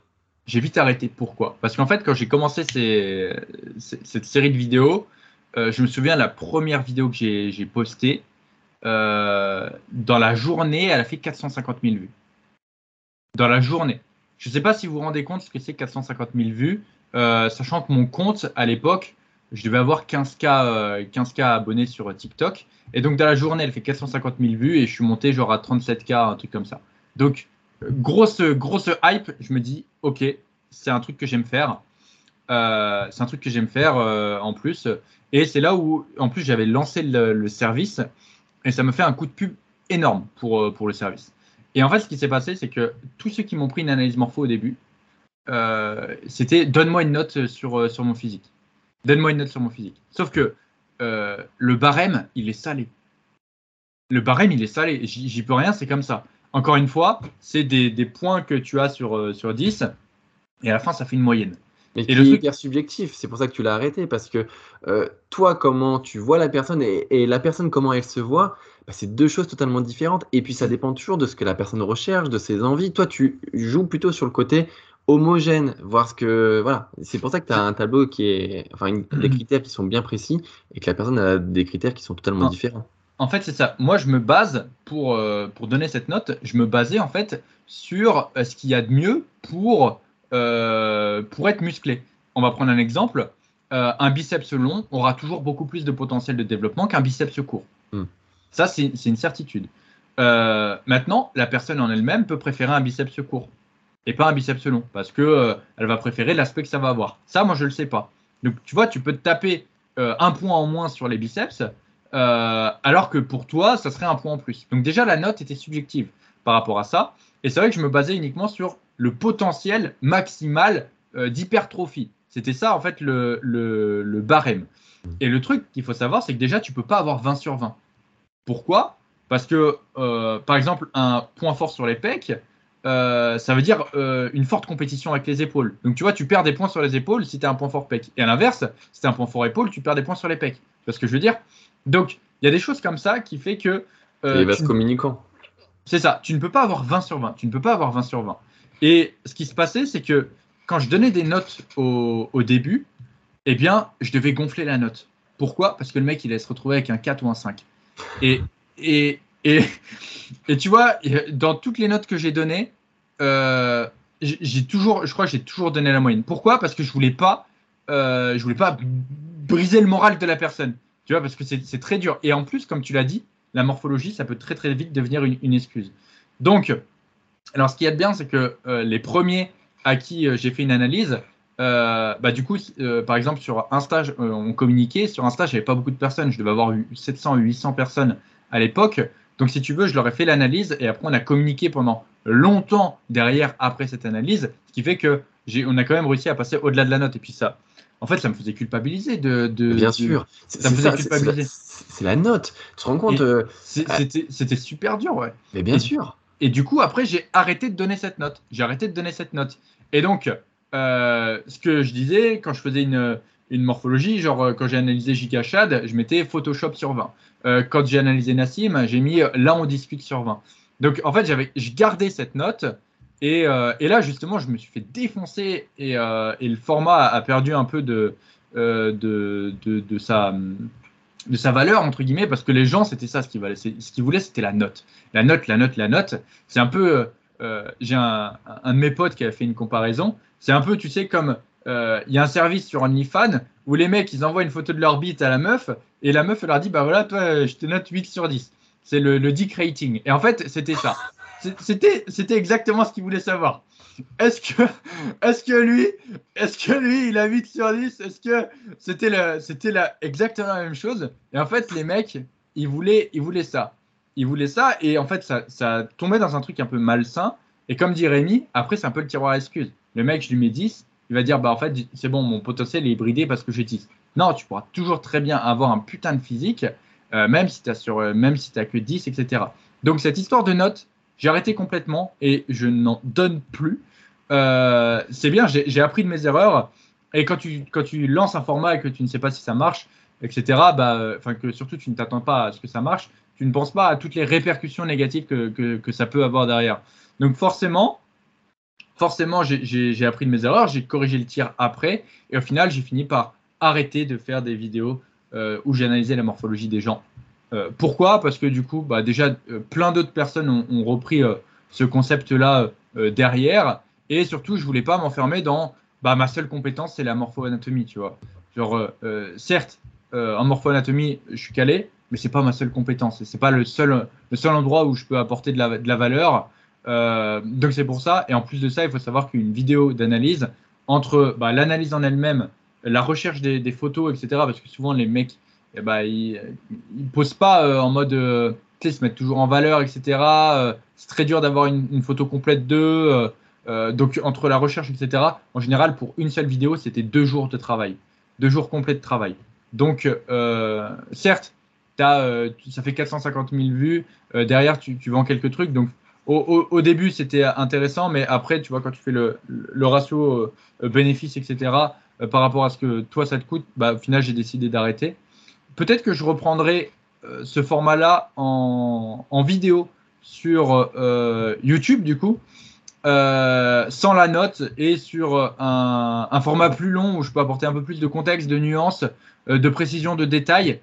tu vois, quand je fais une analyse vidéo aujourd'hui pour, pour quelqu'un qui passe par mon service, encore une fois, ça, dépend mais il n'y a jamais une vidéo qui dure moins de, moins de 35 minutes. Euh, je crois le, le, record que j'ai, il y a même une analyse qui a duré 1h30. Euh, ne, cherchez pas, je, ne suis pas rentable avec ce, genre de service. mais, euh, mais au moins, ça me fait plaisir, c'est ma passion. Et, quand ça dure aussi longtemps, c'est que la morphologie est, très intéressante. Mais, euh, mais voilà, ce que je veux dire, c'est que la morphologie, c'est, bien, mais ça déterminera jamais vos résultats et euh, même si potentiellement, avec mon barème euh, qui est très salé, euh, même si tu avais deux, eh bien, ce qui se passe, c'est que tu, pourrais quand même avoir un physique excellent. Bien sûr, bien sûr, bien sûr. Je voulais surtout rappeler que la note, c'était avant tout bah, quelque chose de très subjectif qui, du coup, impactait bah, les, personnes. Je me rappelle des notes que tu mettais sur, sur TikTok et les commentaires que tu avais dans certaines vidéos où, du coup, bah, ils ne comprenaient pas la note. Et ça, je crois que c'est le plus dur à, entendre et à encaisser. Donc ouais, les, commentaires TikTok que tu avais sur certaines vidéos, c'était, c'était pas très jojo. Et tu as bien fait d'arrêter parce qu'en plus de ça, ça n'a porté rien. Enfin, c'était... Euh, voilà, c'est, oui, ça. C'était trop clivant et ça ça, ça faisait pas avancer le schmilblick. Non mais c'est, c'est ça. Hein. Et euh, je me souviens même que, tu vois, par rapport à certaines euh, analyses que j'ai faites, alors je dirais pas lesquelles, comme ça, ça laissera deviner, mais même pour certaines analyses que j'ai faites, j'ai gonflé un peu la note pour justement pas me faire tailler. Euh, pour pas me faire tailler, pour pas avoir une. Donc au final, tu vois, je mettais une note, mais c'est pour ça que c'était bancal et que j'ai arrêté. Parce que je mettais une note, mais au final, j'étais obligé de la gonfler pour pas que ça soit perçu trop, trop mal, etc. Donc, voilà, au final, il doit y avoir cinq vidéos où j'ai mis la note et après j'ai dû faire euh, cinq ou six analyses ou peut-être plus où, je ne l'ai pas mise. Mais en tout cas, voilà, je me suis rendu assez vite compte. Et je suis sûr, tu vois, là c'est une certitude que même avec tout ce qu'on a dit dans le podcast, il y a des mecs qui vont m'envoyer des DM et qui vont me dire je peux avoir la note avec le barème salé. parce qu'ils vont vouloir, ils vont vouloir savoir, mais je vous le dis direct, je ne le ferai pas. Comme ça, ça m'évitera d'avoir des DM. Mais y a, je suis sûr, il y en a qui, vont quand même insister. C'est toujours comme ça. les, les, mecs insistent, insistent, insistent toujours pour avoir leur note, mais ça va, ça va rien vous apporter de bon. Mais c'est vrai que, bon, je crois qu'on avait déjà parlé dans des podcasts que enfin, certaines fois, on, recevait des DM sur Insta où bah, les personnes nous demandaient d'analyser les pecs. Enfin, c'est souvent que ça d'ailleurs. On, nous envoie une photo de, du buste là, comme ça, où on voit juste, juste le nombril et puis le, haut du corps avec les pecs. Et les personnes me, me demandaient ou te demandaient, ouais, est-ce que j'ai les pecs longs ou courts Et encore une fois, et bon, peut-être que les personnes qui nous envoient ça n'écoutent pas non plus le podcast, on ne pourra pas vous répondre. C'est impossible. Et puis en plus de ça, voilà, on ne peut pas prendre le temps euh, de, d'épiloguer sur, euh, sur les réseaux, peut-être aussi. Ça n'apportera rien puisqu'il nous manque beaucoup d'infos. Votre environnement sera bien plus important, comme on l'a dit. Et euh, ça ne fera avancer absolument rien le Spielbeck. J'aime bien le mot. Ouais, tu l'as dit beaucoup. Mais c'est vrai que tu vois vite aussi ce qui intéresse les gens. Moi, je vois bien certaines personnes qui passent par mon service. Donc, si vous voulez comment ça se passe, euh, vous commandez, vous recevez un mail avec des exemples de poses à reproduire et toutes les informations qu'il me faut. Et euh, déjà, je vois bien, euh, encore une fois, le degré d'implication de, la personne. Parfois, j'ai trois lignes et les photos que j'ai, c'est des photos où, où, en fait, il n'y a que le haut du corps. Il n'y a que le haut du corps. c'est des photos, tu sais, qui ne respectent pas aussi les poses. Et, et voilà, il y a trois lignes et dans ces trois lignes, il y a je voudrais un programme PEC pour prendre des PEC Ma morphologie pour les pecs, je pense qu'ils sont courts euh, et, j'ai des grosses épaules. Voilà, fini. Donc effectivement, tu vois bien, tu vois bien ce qui intéresse le, plus les gens. Mais euh, encore une fois, quand c'est comme ça, je dis, bah, est-ce que tu peux me donner un peu plus de précision, refaire des photos en respectant les poses, etc. Euh, mais effectivement, tu vois ce qui intéresse le, plus, le plus les gens. Sur de questions, c'est vrai qu'on a, on a pas mal épilogué sur l'analyse morphologique, même si on avait prévu, comme tu l'as dit, de faire un, épisode dédié à ça. Bon, là, pour le coup, on a pris le temps, mais ce qui sera plus intéressant, ça sera en vidéo, comme tu l'as dit, et, euh, comme ça, on pourra prendre le temps de, vous expliquer tout ça euh, dans, les détails. Ouais, je pense, je pense, enfin, honnêtement, même si on est rentré dans le, un peu dans les détails. Il y aura toujours des choses à dire, bien sûr. Ouais, bah, des exemples concrets, c'est plutôt ça aussi. De mon côté, ouais, j'ai l'impression qu'on a regardé quand même pas mal sous la pédale et qu'on a que survolé le sujet. Donc euh, cette morpho, enfin cette morpho-anatomie, il y aura toujours plein, plein de choses à dire, tellement c'est intéressant et tellement au final c'est quelque chose qui n'est pas, n'est pas connu. Il y a un moment où je voulais faire une formation sur euh, comment apprendre à, analyser sa, morphologie. Euh, le truc, c'est que bah, y a il n'y a, personne qui aujourd'hui, je pense, est, suffisamment compétent pour, euh, pour réaliser une formation là-dessus. Peut-être qu'un jour, ça, ça, ça arrivera, mais pour le moment, je pense que voilà, même avec toute l'expérience que, que j'ai, transmettre son savoir, c'est pas forcément quelque chose qui est, qui est très facile aussi. Et comme on le disait dans les derniers podcasts, j'ai une façon qui est pas forcément hyper pédagogique. Euh, je vous rappelle que j'ai balancé les insultes au début du podcast et que, j'ai fait tailler euh, que j'ai taillé énormément. Euh, mais pourquoi pas un jour faire, faire ce genre de choses et, et, apprendre aux gens à, faire ça. Bah, tu as un franc-parler, effectivement, qui peut plaire. Hein, ça peut être bien aussi, des fois, de dire les choses et de ne pas passer par quatre chemins. Et bon, même si on apporte quand même de la nuance dans ce podcast, c'est bien d'avoir aussi, des fois, un ton un peu tranchant comme tu peux l'avoir. C'est pour ça le combo sauce piquante et guacamole, ça marche bien. Pour vous servir. Bon, Rémi, les steps. Parlons des steps. Euh, alors, combien de steps faut-il faire par jour? Et euh, 10 k steps, est-ce que ça suffit pour une sèche? Alors déjà, peut-être qu'on peut commencer par euh, step, peut-être que certains euh, n'ont pas la traduction. Donc il s'agit des pas que vous allez réaliser au quotidien. Euh, donc c'est pour ça qu'on utilise plutôt le mot step, c'est pas, pas ou step, c'est la même chose. Euh, l'idée derrière les steps, c'est avant tout d'augmenter, de faire varier votre dépense physique euh, pour du coup avoir cet équilibre ou pas avec vos besoins journaliers, donc ce que vous allez ingérer, manger. Les fameux 10K steps, c'est quelque chose qui revient parce que bah, c'est le chiffre 10, 10K c'est beau, etc. Mais par contre, c'est quelque chose que vous allez faire moduler, au même titre que vous allez moduler vos calories. La dépense via... Attends, attends, attends, tu veux pas donner un peu plus d'explications sur, euh, sur les steps, leur, euh, leur intérêt, leur truc? Là, tu rentres directement dans le vif du, sujet. Ah bah, bah les, les, les steps, c'est euh, voilà, faire des pas, hein, mettre un pas dans l'autre.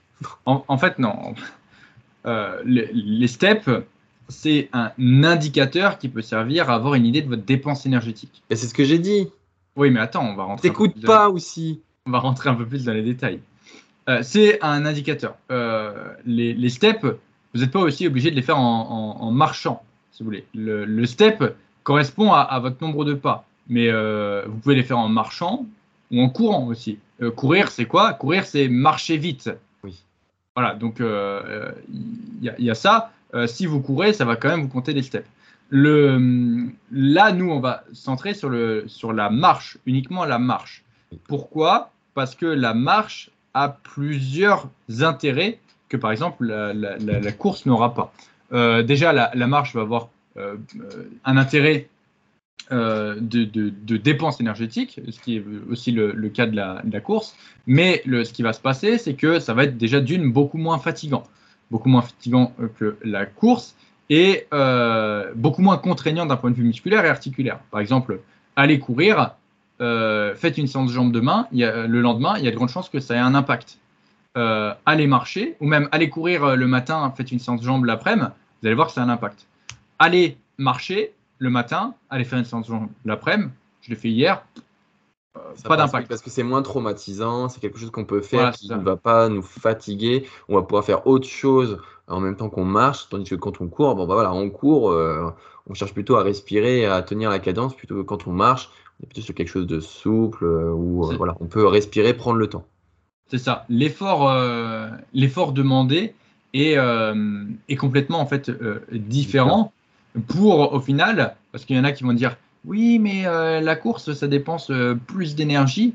en réalité, si tu vas d'un point A à un point B, en courant ou en marchant, il n'y aura pas une grosse différence en, termes de dépenses d'énergie, voire euh, pas de différence du tout. C'est ça, euh, c'est ça qu'il faut bien comprendre. C'est pour ça qu'on centralise ici sur, euh, sur la marche. Parce que la marche, c'est moins contraignant. En plus, la marche, ça peut être splitté dans la journée. La marche, ça n'a pas besoin d'aller en salle de sport pour être fait. La marche, c'est agréable. La marche, ça peut être partagé. La marche, on peut la faire en faisant quelque chose d'autre, en téléphonant, en travaillant, par exemple. En écoutant le podcast. en écoutant le podcast, comme beaucoup le, le font. Bref, la marche, ça a quand même beaucoup, beaucoup, beaucoup d'intérêt. Ensuite, euh, d'un point de vue de la santé, ça a également un, intérêt énorme. Et les, les, les 10 step en fait, ils sortent pas de mon trou de balle. C'est. Euh, on, va se faire, on va se faire démonétiser, Denis, parce que entre tout à l'heure le dick rating et là. Euh, oui, c'est vrai. Mais c'est pas grave si on se fait démonétiser. Rémi, on perdra 1,50€. mais c'est 1,50€ pour le Galois Gym. Je me dis qu'avec tous les podcasts qu'on a fait, s'ils ont tous ramené 1,50€, on a fait une trentaine d'épisodes, on peut acheter euh, une poignée de tirages, on peut acheter. Euh, euh, grâce à vous, le Galois Gym va pouvoir vivre. Mais grâce à mes insultes, tu vois, là, c'est. avec 1,50€, Rémi, on, en achète des trucs pour la muscu. Qu'est-ce qu'on peut acheter avec 1,50€ On peut acheter. Bon, tant pis, je vais quand même limiter les insultes. Mais euh, je sais plus ce que je disais. Que eh oui, ben le, oui que, le, que, le, que le chiffre il sortait pas de mon cul et que c'était l'OMS qui le, qui le, préconisait. Hmm. Et, euh, et voilà, et 10K step, pour donner un ordre d'idée, 10K step, ça dépend à quelle vitesse tu, tu marches, mais euh, personnellement, moi, il me faut 1h20 à peu près pour les faire. Donc c'est 1h20 de marche en continu, Bien sûr aussi l'avantage des steps, c'est que tu peux en faire une part de manière involontaire. C'est-à-dire que si, si, tu vas au boulot à pied, bah, entre guillemets, ou, si tu as un boulot physique où tu bouges beaucoup, bah, euh, tu vas les faire euh, sans te rendre compte tes steps. à l'inverse, voilà, quand on parle de, de marche, c'est vraiment la démarche d'aller marcher dehors, de prendre le temps de dire ok, je vais marcher dehors. Après, il y a tous les pas involontaires où on piétine, où on, voilà, on est chez nous, on se balade euh, dans la maison, on fait deux trois allers-retours. Voilà, ça c'est des pas involontaires. Ça c'est en fait c'est la, la, la, différence entre le NIT et le, et le cardio, c'est que le NIT ça va être la dépense involontaire, le cardio ça va être la dépense volontaire. Et les steps, tu peux en faire de manière involontaire ou de manière volontaire. C'est ça qu'il faut comprendre. Mais, euh, mais du coup, voilà, le, le c'est un indicateur. Pourquoi et pourquoi c'est utile aussi et pourquoi on vous recommande quand même d'aller marcher parce qu'aujourd'hui, la plupart des gens ne bougent pas euh, et en fait ont une moyenne de pas qui, qui est dans les 2, k 2K5. Pour, euh, pour la plupart des gens, euh, c'est 2K, 2K5. Bah, c'est vrai qu'il y a certaines personnes qui ont des boulots hyper sédentaires, tous ceux qui sont dans des bureaux, qui bossent à des postes fixes, qui du coup voilà, travaillent du matin jusqu'au soir, qui, qui, travaillent tout simplement ces personnes-là, effectivement, ont plutôt un mode de vie plutôt très sédentaire et bah, la dépense est assez loin du coup de ces fameux 10K steps. Il y a un proverbe qui disait, Rémi, dis-moi combien de pas tu fais et je te dirai à quoi tu ressembles. Et, c'est un peu vrai, hein, c'est un peu vrai. Euh, si vous êtes un peu gras, ouvrez votre application, regardez votre, votre moyenne de pas annuelle et vous aurez très certainement une explication.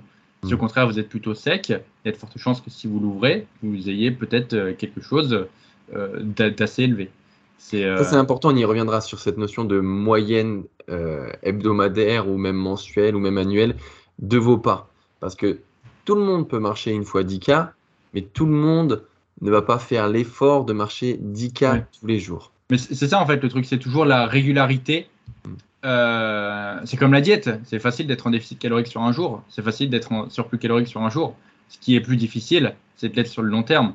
Le nombre de pas, c'est pareil. C'est facile d'avoir euh, 10 euh, bah, justement, on reprend l'exemple euh, de la personne qui pensait que la progression. J'allais la donner, j'allais la donner. Qui, pensait que la progression s'achetait et qui a fini par se doper. Quand on avait regardé sa moyenne de pas, elle était extrêmement faible. Mais quand je dis extrêmement faible, c'était on était dans les 1000. Et euh, quand tu lui disais, bah, euh, tu vois, il faudrait plutôt que tu sois dans les, dans les 10 steps, etc. Parce que c'était quelqu'un qui. Ou du moins, juste augmente ne serait-ce que de 2000 pas en plus par rapport à ce que tu fais, ça sera toujours mieux. Parce que c'était une personne qui cherchait voilà, à prendre du poids, mais aussi à enlever un petit peu la merdouille qu'elle avait au niveau du ventre. C'était un skinny fat, ouais. Voilà. mais c'était une personne, en fait, qu'on avait, qu'on avait essayé de raisonner voilà, on a, on, a, on a tout fait pour essayer de les raisonner. On, lui a même euh, voilà, proposé de s'entraîner avec nous. On lui a partagé nos connaissances. On, lui a montré comment s'entraîner. Enfin bref, on, a été, on a été ses darons. On a été là pour essayer de, de vraiment euh, euh, l'accompagner dans, dans, les meilleures conditions. Mais à chaque fois, il, il s'engouffrait dans une excuse. Ouais, mais c'est parce que j'ai pas acheté ça. Ouais, c'est parce que j'ai ci. C'est parce que j'ai ça. Et à chaque fois qu'on prenait un élément, notamment ses pas, il disait Ouais, mais moi, j'ai déjà marché 15K cet été. J'ai fait une randonnée. Ouais, non, c'est pas ça. En fait, il me disait Oh, mais les 15K, euh, je les ai déjà fait. Euh, ouais, je les ai déjà fait. Je, les ai fait. C'est bon, ça n'a pas marché. Euh, ça. Tu, creuses, tu creuses un peu Oh, mais c'est parce que j'ai fait une randonnée l'an dernier. et voilà. c'est pas, ça. Le mec avait fait une randonnée une fois dans sa vie et il était là. Ouais, non, mais ça marche pas. Mec, t'as fait 15K une fois dans ta vie. Le, reste du temps, tu, tu restes dans ton canapé. C'est sûr que ça va pas fonctionner. C'est pas faute d'avoir essayé de, le raisonner parce que on, lui avait expliqué, mais viens avec nous, on se balade tous les soirs en, bord de Vienne, euh, voilà à l'époque, viens avec nous et tout. Non. On lui avait même conseillé du coup de changer son mode de, de, dépense et il avait acheté un vélo, mais c'est pas le, vélo à, 50 euros au Trocathlon quoi. Il avait acheté le vélo dernier cri. Euh, pour du coup avoir une dépense. Ok, ça a tenu, je suis même pas sûr que ça a tenu une semaine. C'était une personne qui était incapable de, tenir, euh, de tenir quoi que ce soit dans la vie à partir du moment où on lui a imposé quelque chose. Il n'arrivait pas à, s'y tenir. Et, le vélo, bah voilà, il s'est arrêté. Il avait acheté un super vélo qui a pas tenu, euh, pas tenu une semaine. Malheureusement, euh, il y, a des personnes comme ça. On parlait de fatalité. Bon, c'est peut-être l'exception qui confirme la règle, mais il y a des personnes dans, dans, dans la vie qui vont être fatalistes et qui vont se dire je n'y arriverai pas et on ne pourra pas les aider. C'est hyper dur, mais c'est la réalité aussi. Ah, c'est vrai qu'il avait acheté un vélo euh, super cher, genre pour commencer à faire du vélo, 8000 balles dans le vélo, euh, je sais plus combien euh, dans, les, pneus, euh, je sais plus combien dans la tenue qui va avec, dans les gourdes, dans les trucs. Parce qu'il pensait que voilà, il fallait absolument ça pour pouvoir faire du vélo, alors qu'il voilà, il n'avait jamais réellement fait. C'est vrai que et puis tous ces déplacements, en fait, il, il se déplaçait toujours en voiture ou en trottinette électrique, alors qu'en fait, c'était pour faire des déplacements qui étaient à euh, 5 k steps de chez lui. Aller-retour. Mais, c'est ça, ce que j'allais dire, aller-retour, hein, franchement. Mais bon, on va pas épiloguer plus parce que c'est une personne euh, qui nous a vraiment aidé euh, passer un temps et qu'on remercie. Mais euh, voilà, par contre, on est déçu de, de voir aujourd'hui d'avoir changé un petit peu. Non, c'est pas, c'est même pas ça. C'est euh, de pas avoir réussi à, à, l'aider et, ouais. et à, à, ne pas avoir pris les bonnes décisions dans, dans, sa vie parce que bon bah voilà, forcément quand tu prends quand tu prends des produits dopants, euh, bah forcément ça, te flingue la santé et forcément un jour tu, passes à la caisse et on aurait aimé lui éviter ça tout simplement. Ouais, parce qu'on on, on, se, on sent comme je sais pas si je pourrais dire ça, mais comme une part de responsabilité dans son comportement d'avoir passé l'acte, en fait, d'avoir fait l'action de, prendre des stéros. Et ça, c'est quelque chose qui, qui est dommage, vraiment dommage, parce que on a fait tout ce qu'on pouvait, mais voilà, la personne n'avait que ça en tête et après s'est bridé là-dedans et c'était impossible de le raisonner encore une fois. Hmm. On a beau essayer de lui en dissuader, rien, hmm. rien n'a fait. Bon, voilà, tout ça pour dire que la, les pas, c'est quelque chose qui doit être fait, euh, encore une fois, comme la diète, comme l'entraînement sur du long terme. Euh, l'objectif des 10 step c'est, comme Denis l'a dit, c'est une recommandation de l'Organisation mondiale de la santé qui, du coup, préconise d'avoir une dépense aux alentours des 10 000 pas journaliers pour avoir des bénéfices sur la santé, etc. Parce que bon, bah voilà, ça permet aussi euh, de, d'améliorer la répartition graisseuse, d'augmenter votre dépense, d'avoir une, une, santé cardiovasculaire un peu plus fonctionnelle, de faire du bien aussi à la tête. Enfin voilà, il y a, y a, plein de choses qui dépendent de, cette activité au quotidien.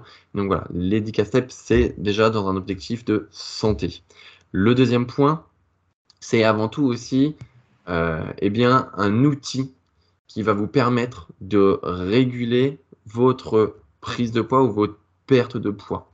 On parlait du déficit calorique, c'est vrai que augmenter sa dépense via des pas, c'est quelque chose d'envisageable et même de, euh, de recommander. On, recommande, nous, à nos suivis, effectivement, de, de, faire des pas et après de quantifier les pas et surtout d'avoir ce point d'appui pour euh, gérer au mieux la perte de poids ou même, voilà, encore une fois, dans le cadre d'un maintien calorique ou d'une prise de poids, peu importe, les pas, c'est un outil fondamental. Donc, euh, faire varier les pas, augmenter à 10, 12, 15, 20, 25K, quand on le peut, c'est super intéressant parce que, comme on l'a dit, c'est quelque chose qui ne fatigue pas, qui vous permet aussi de garder, bah, vu comme on revend sur notre, notre balance, ça nous permet aussi de garder un peu plus de calories dans l'assiette. Et ça, voilà, ça n'a pas de prix.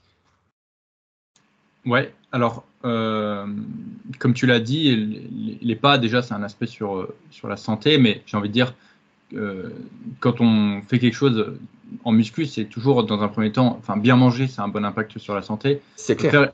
S'entraîner, c'est un bon impact sur la santé. Et effectivement, après, on peut pousser un peu plus le, chose, les choses par rapport à, à notre objectif.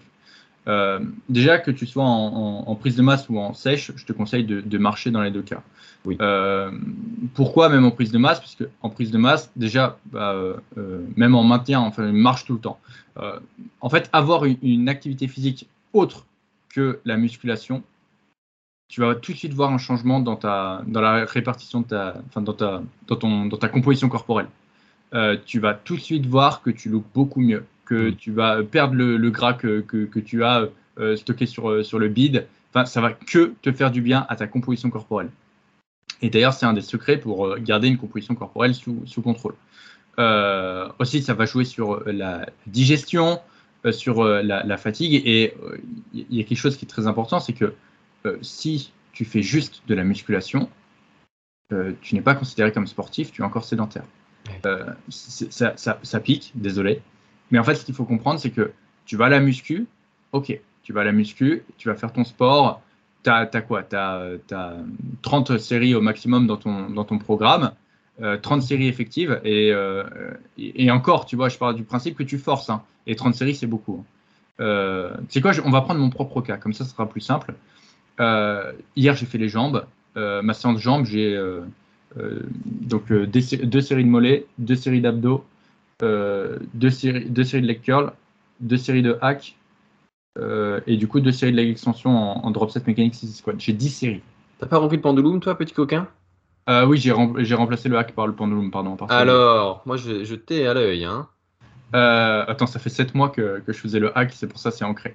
ce, que je voulais dire, ce que je veux dire par là, c'est que j'ai 10 séries effectives. C'est-à-dire j'ai 10 séries qui vont me demander un effort important. J'ai fait la séance. Hier, j'ai pris un peu le temps parce que j'ai filmé, etc. Ça m'a pris plus de temps. J'en ai eu pour deux heures.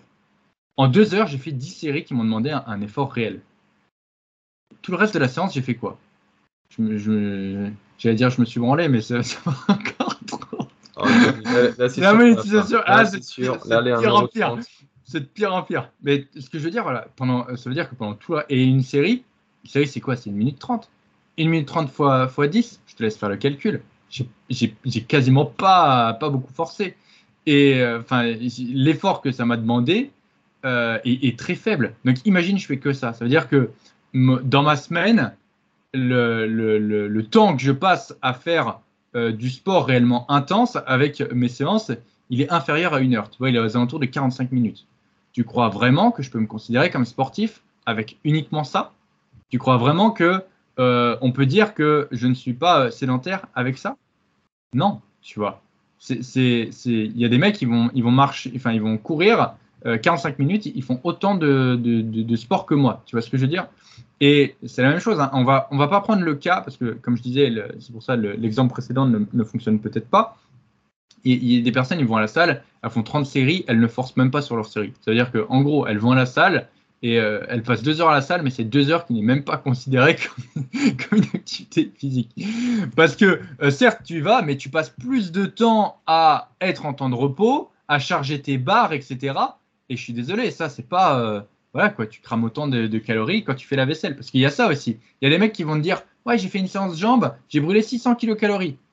Non, la vérité, c'est pas ça. Les, les, calories que tu utilises pendant un entraînement, c'est faut voir comment c'est surestimé. Déjà sur les, appareils de cardio, faut voir comment c'est surestimé de ouf.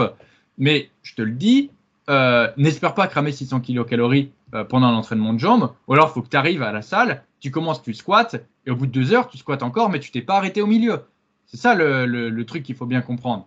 Donc, c'est pour ça que d'ailleurs, les activités euh, d'endurance de, utilisent plus d'énergie que les, activités de résistance, parce que lorsque tu fais une activité de résistance, eh bien, ce qui se passe, c'est que tu passes plus de temps à te reposer que à faire un effort. Alors qu'en endurance, bah, c'est un, effort qui est constant. C'est pour ça que euh, le cardio est utilisé pour utiliser de, euh, de l'énergie pour augmenter sa dépense énergétique et que tu fais pas de la muscu pour augmenter ta dépense énergétique. Ou alors, si tu veux augmenter ta dépense énergétique via de la muscu, souvent, tu vas faire des circuits training, ce genre de choses, parce que tu vas enchaîner et avoir un effort qui, qui, est long sur le long terme. Bref, ça, c'est pas pas forcément le, sujet. Enfin, un peu quand même. Mais ce que je veux dire par là, c'est que euh, si pour toi faire de la muscu, c'est ta seule activité physique et qu'à côté tu fais euh, deux, deux cast en, en, moyenne sur ta semaine, donc deux cast en moyenne chaque jour, tu vois, donc ce qui est très faible, bah, je te le dis, euh, te plains pas d'être skinny fat ou une connerie comme ça, parce que tu n'es pas actif, tu n'es pas sportif, tu ne bouges pas, juste tu vas à la salle et c'est tout. Et tout de suite, quand tu vas augmenter ta dépense énergétique, que tu vas inclure des pas, c'est là où tu vas avoir une grosse différence parce que bah, potentiellement, tu vas euh, bouger beaucoup, beaucoup plus et tu vas sortir de l'état de, sédentaire et pour devenir quelqu'un qui est considéré comme actif. Et là, tu vas le voir euh, sur ton énergie, sur ta forme, sur, euh, sur plein de facteurs, sur tes performances à la salle, sur ta récupération, sur ton, ton appétit, sur ta libido, sur plein, plein, plein, plein de trucs. Euh, tout simplement parce que, bah oui, tu as une activité physique qui est importante. Et on le répétait, avoir une activité physique, c'est important pour la santé. Et, et c'est ça. Et si juste tu vas à la salle, bah, ce n'est pas suffisant comme activité pour être en bonne santé. C'est ça qu'il faut, c'est ça qu'il faut bien bien comprendre. Donc, les steps, c'est également utilisé pour ça, pour bah, faire une activité euh, physique et du coup, au final, avoir euh, eh bien, euh, les bénéfices qui, vont avec. Ensuite, vas-y. Non, non, mais c'était pour, pour rebondir là-dessus parce que je pense que parmi les auditeurs qui nous écoutent, je pense que cette notion de qu'est-ce qui est euh, le plus euh, qui va dépenser le plus d'énergie entre une heure de sport et une heure de marche, je suis pas sûr à 100%, mais je pense que parmi nos auditeurs, il y en a plein qui pensent que l'heure de sport va être plus, euh, va, augmenter plus facilement la dépense. Or, ce qu'on dit ici, c'est qu'une heure de marche sera bien plus bénéfique en termes de dépenses physiques qu'une heure de sport. Et ça, voilà, ça c'est quelque chose à bien s'ancrer dans la tête pour dire que la séance de sport, c'est fondamental. De toute façon, pour des gars comme nous, enfin pour des personnes euh, qui, s'entraînent comme nous, il nous faut ça. Mais par contre, n'espérez pas, ne, ne, ne, vous reposez pas uniquement sur votre activité physique en salle de sport pour créer euh, voilà, une dépense suffisante. Les pas, c'est ce qui fera 90% de votre dépense. Mmh, c'est ça, parce que déjà, en fait, pour, euh, il faut que l'effort soit suffisamment euh, tu vois, pour avoir une dépense énergétique qui soit importante à, la salle, il faut fournir un, effort qui, est quand même important. Mais enfin, tu vois, je, prends mon hack squat. Ok, ma dépense énergétique, à, la minute sur, sur le hack squat est, hyper importante. L'effort que ça me demande est hyper important. mais la série dure, je sais pas, une minute. il me faut 10 minutes derrière de récup. Donc si on fait le ratio, c'est beaucoup moins intéressant que si je marchais, donc si je faisais un effort beaucoup plus modéré, mais sur le long terme, sans, sans m'arrêter, tu vois. et, et, et c'est ça que, euh, tu sais, c'est un peu, il y, y, a des trucs comme ça, c'est contre-intuitif et les gens ont des, des, c'est ça, c'est comme, euh, tu sais, dans le dernier podcast, quand on a dit avec Louis, une presse à cuisse, euh, avant de la charger, bah, il faut, il faut en vouloir, tu vois.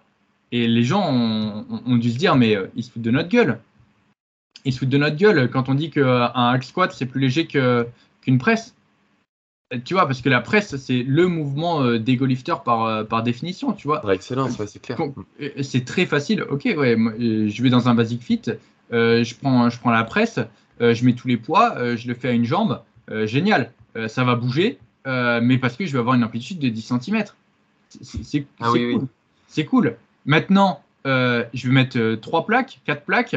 Euh, je vais mettre euh, mes pieds en bas du plateau, je vais avoir une grosse flexion de genou, je vais descendre jusqu'en bas, je vais mettre des tapis derrière mon dos pour augmenter mon amplitude. Euh, bah là, je vais mettre ouais, 3 plaques, je vais faire 5 reps. Alors que juste avant, j'ai fait 10 reps à une jambe avec toute la presse. Et, c'est, en fait, tu vois, c'est ça, c'est le truc qui est ultra contre-intuitif parce que bah, on, tu vois, encore une fois, ça demande une remise en question que les gens ont parfois des difficultés à avoir. Euh, et, et, la marche, c'est pareil. Et l'entraînement, c'est pareil. Mais il y aura toujours des mecs qui seront convaincus. Moi, je fais des séances super intenses. Euh, je brûle. Oh, ma montre, elle me dit 500. Euh, je suis sûr, je fais 1500, ça doit bugger. Et après, tu sais, c'est. Notez limitation sur 10, s'il vous plaît. Et après, il y en a qui vont dire, tu vois, c'est ces mêmes personnes qui vont dire Je comprends pas, je perds pas de poids. je, dois, je dois être endomorphe. oh non, oh le, oh le crossover. non mais voilà, c'est pour dire que au bout d'un moment, quand on me dit remettez-vous en question, euh, si vous ne progressez pas, c'est que vous faites certainement des choses euh, que, euh, qui, qui, ne sont pas, qui ne sont pas bien. Bah justement, on, on, en vient à ça.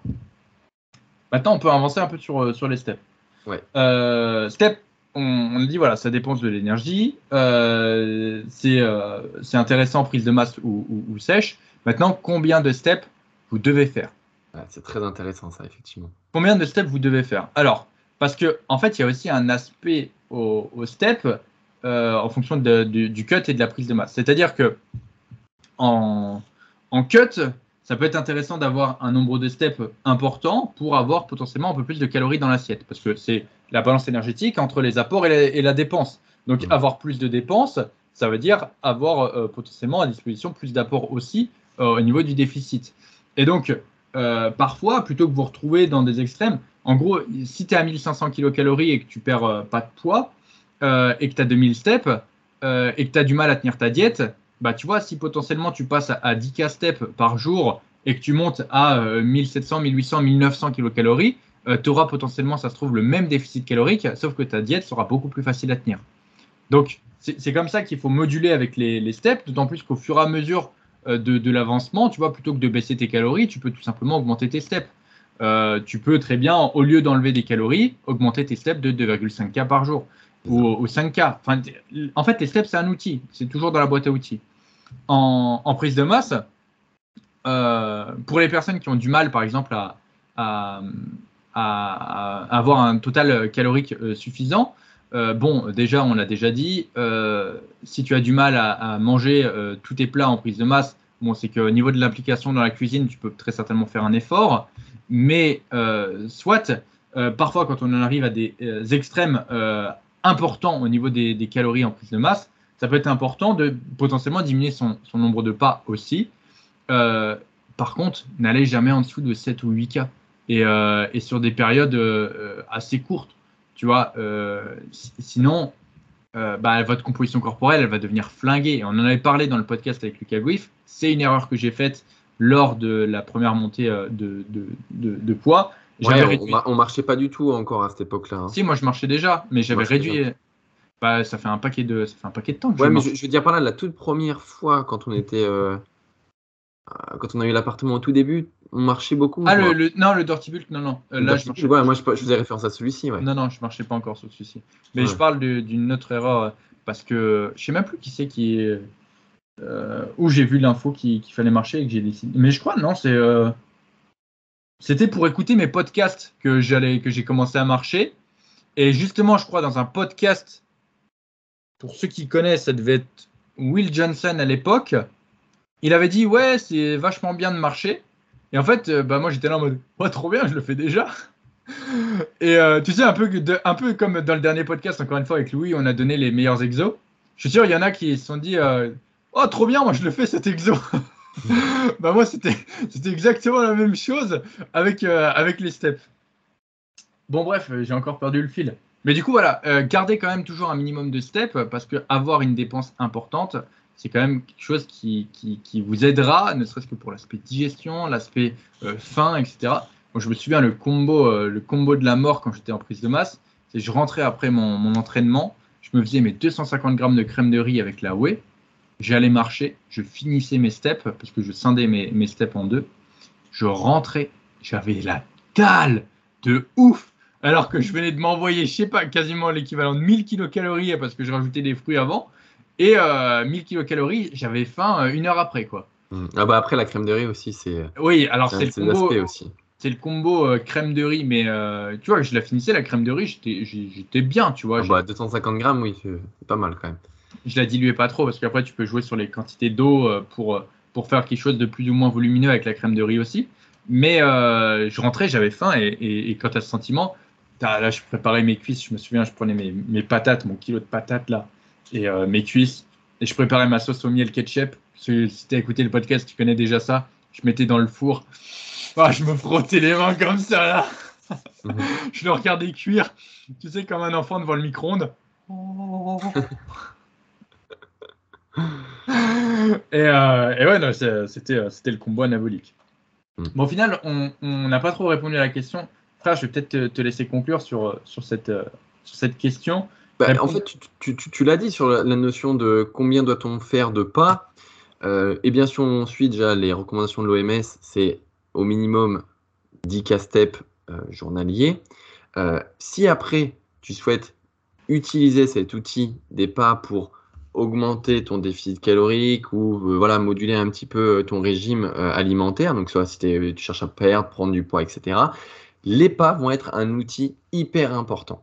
Si tu pars dans le principe de perdre du poids et que tu veux pas trop toucher à ton assiette parce que tu as envie de toujours bien manger, toujours d'avoir du volume dans l'assiette, bon, Denis l'a dit, tu peux le gérer par euh, déjà le choix alimentaire dans ton frigo. La deuxième chose, c'est bien sûr d'augmenter tes pas petit à petit.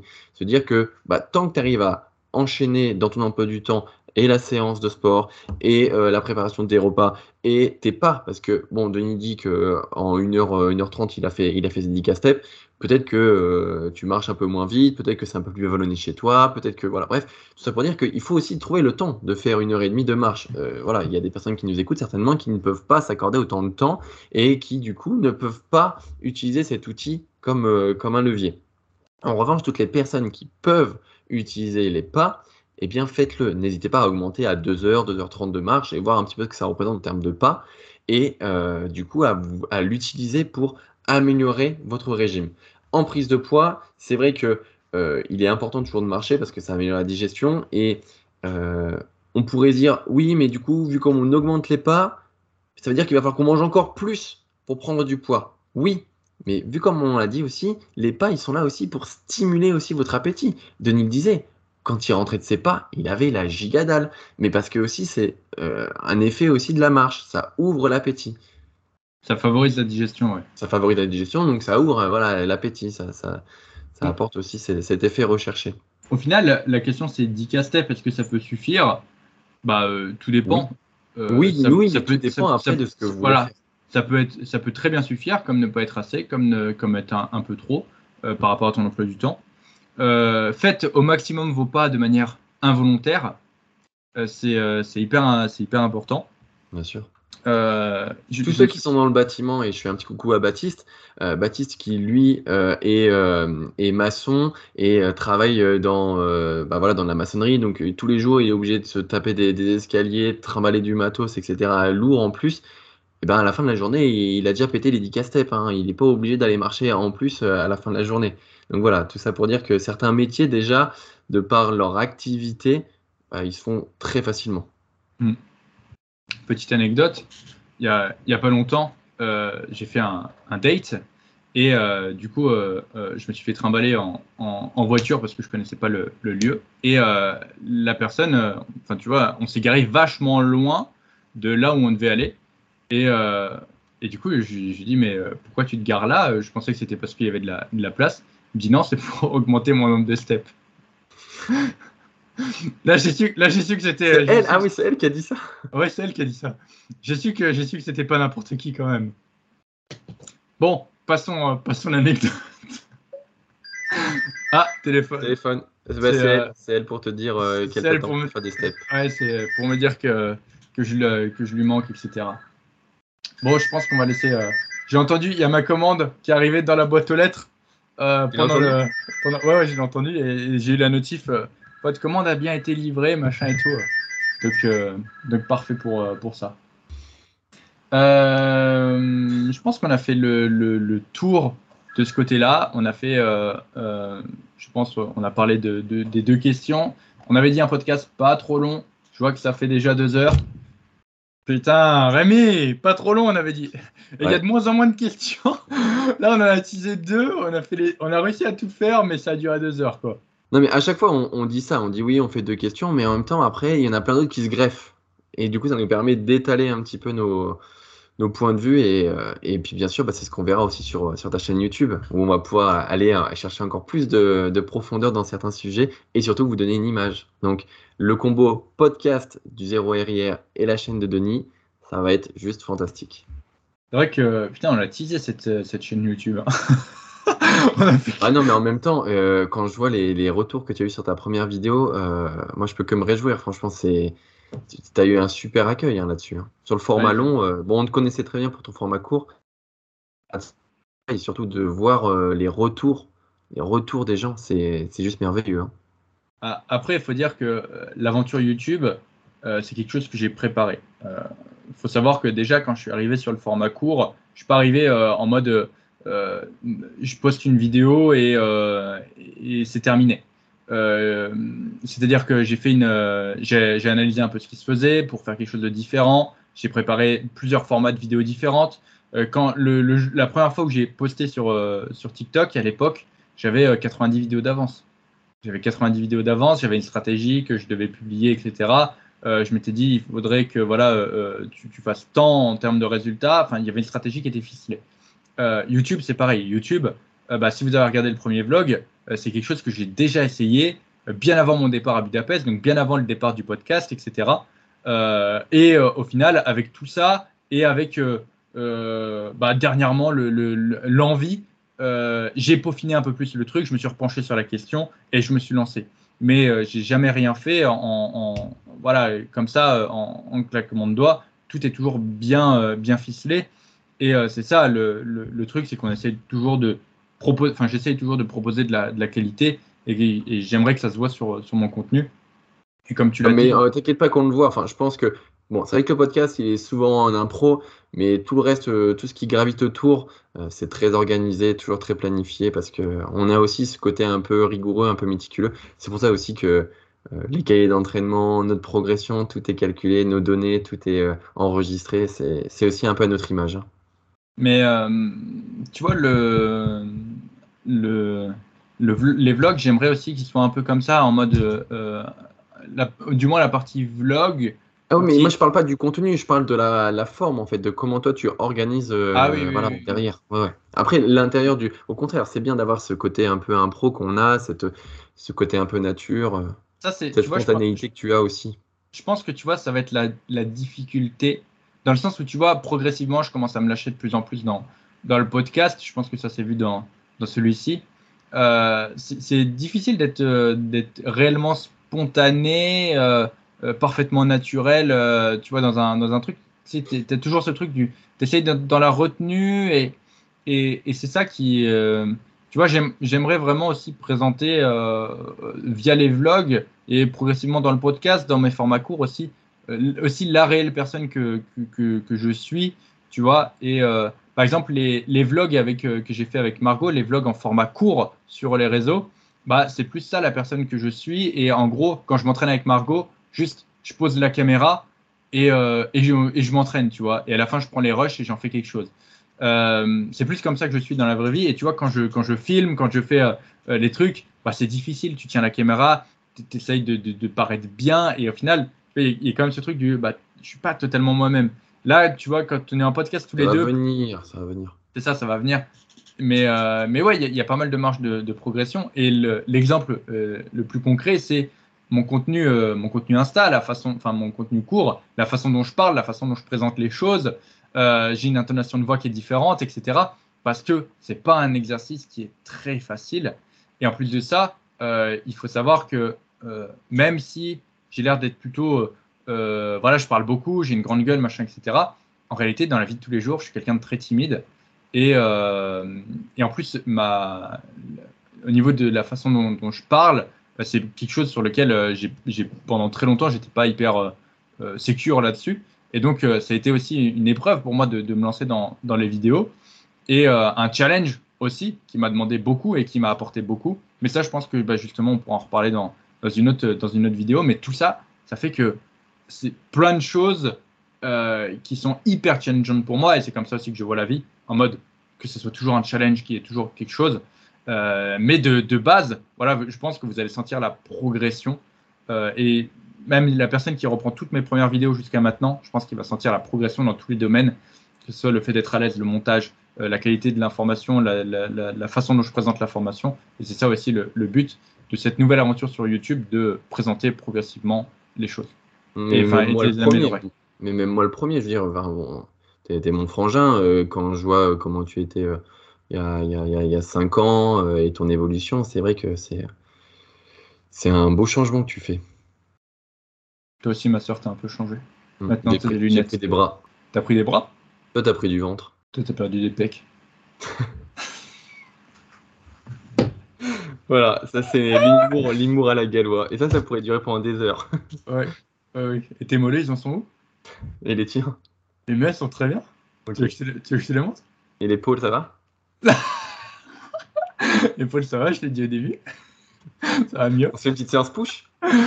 Ouais, petite séance push quand tu veux. Je te... Euh, mes frères, mais même en étant blessé, oh, même, même sans m'entraîner pendant 6 mois, même, même plus pendant un an, frère, je, tu me suis même pas sur une séance push.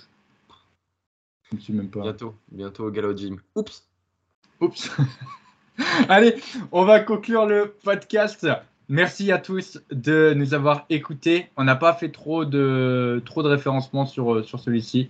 N'hésitez pas à nous dire tout ce que vous voulez dans les commentaires. Et il y a euh, la 750e évaluation sur Spotify à prendre. Nous sommes à 749. Donc voilà, si, euh, si l'un d'entre vous peut aller passer la petite, la petite barre symbolique des 750, ça sera super.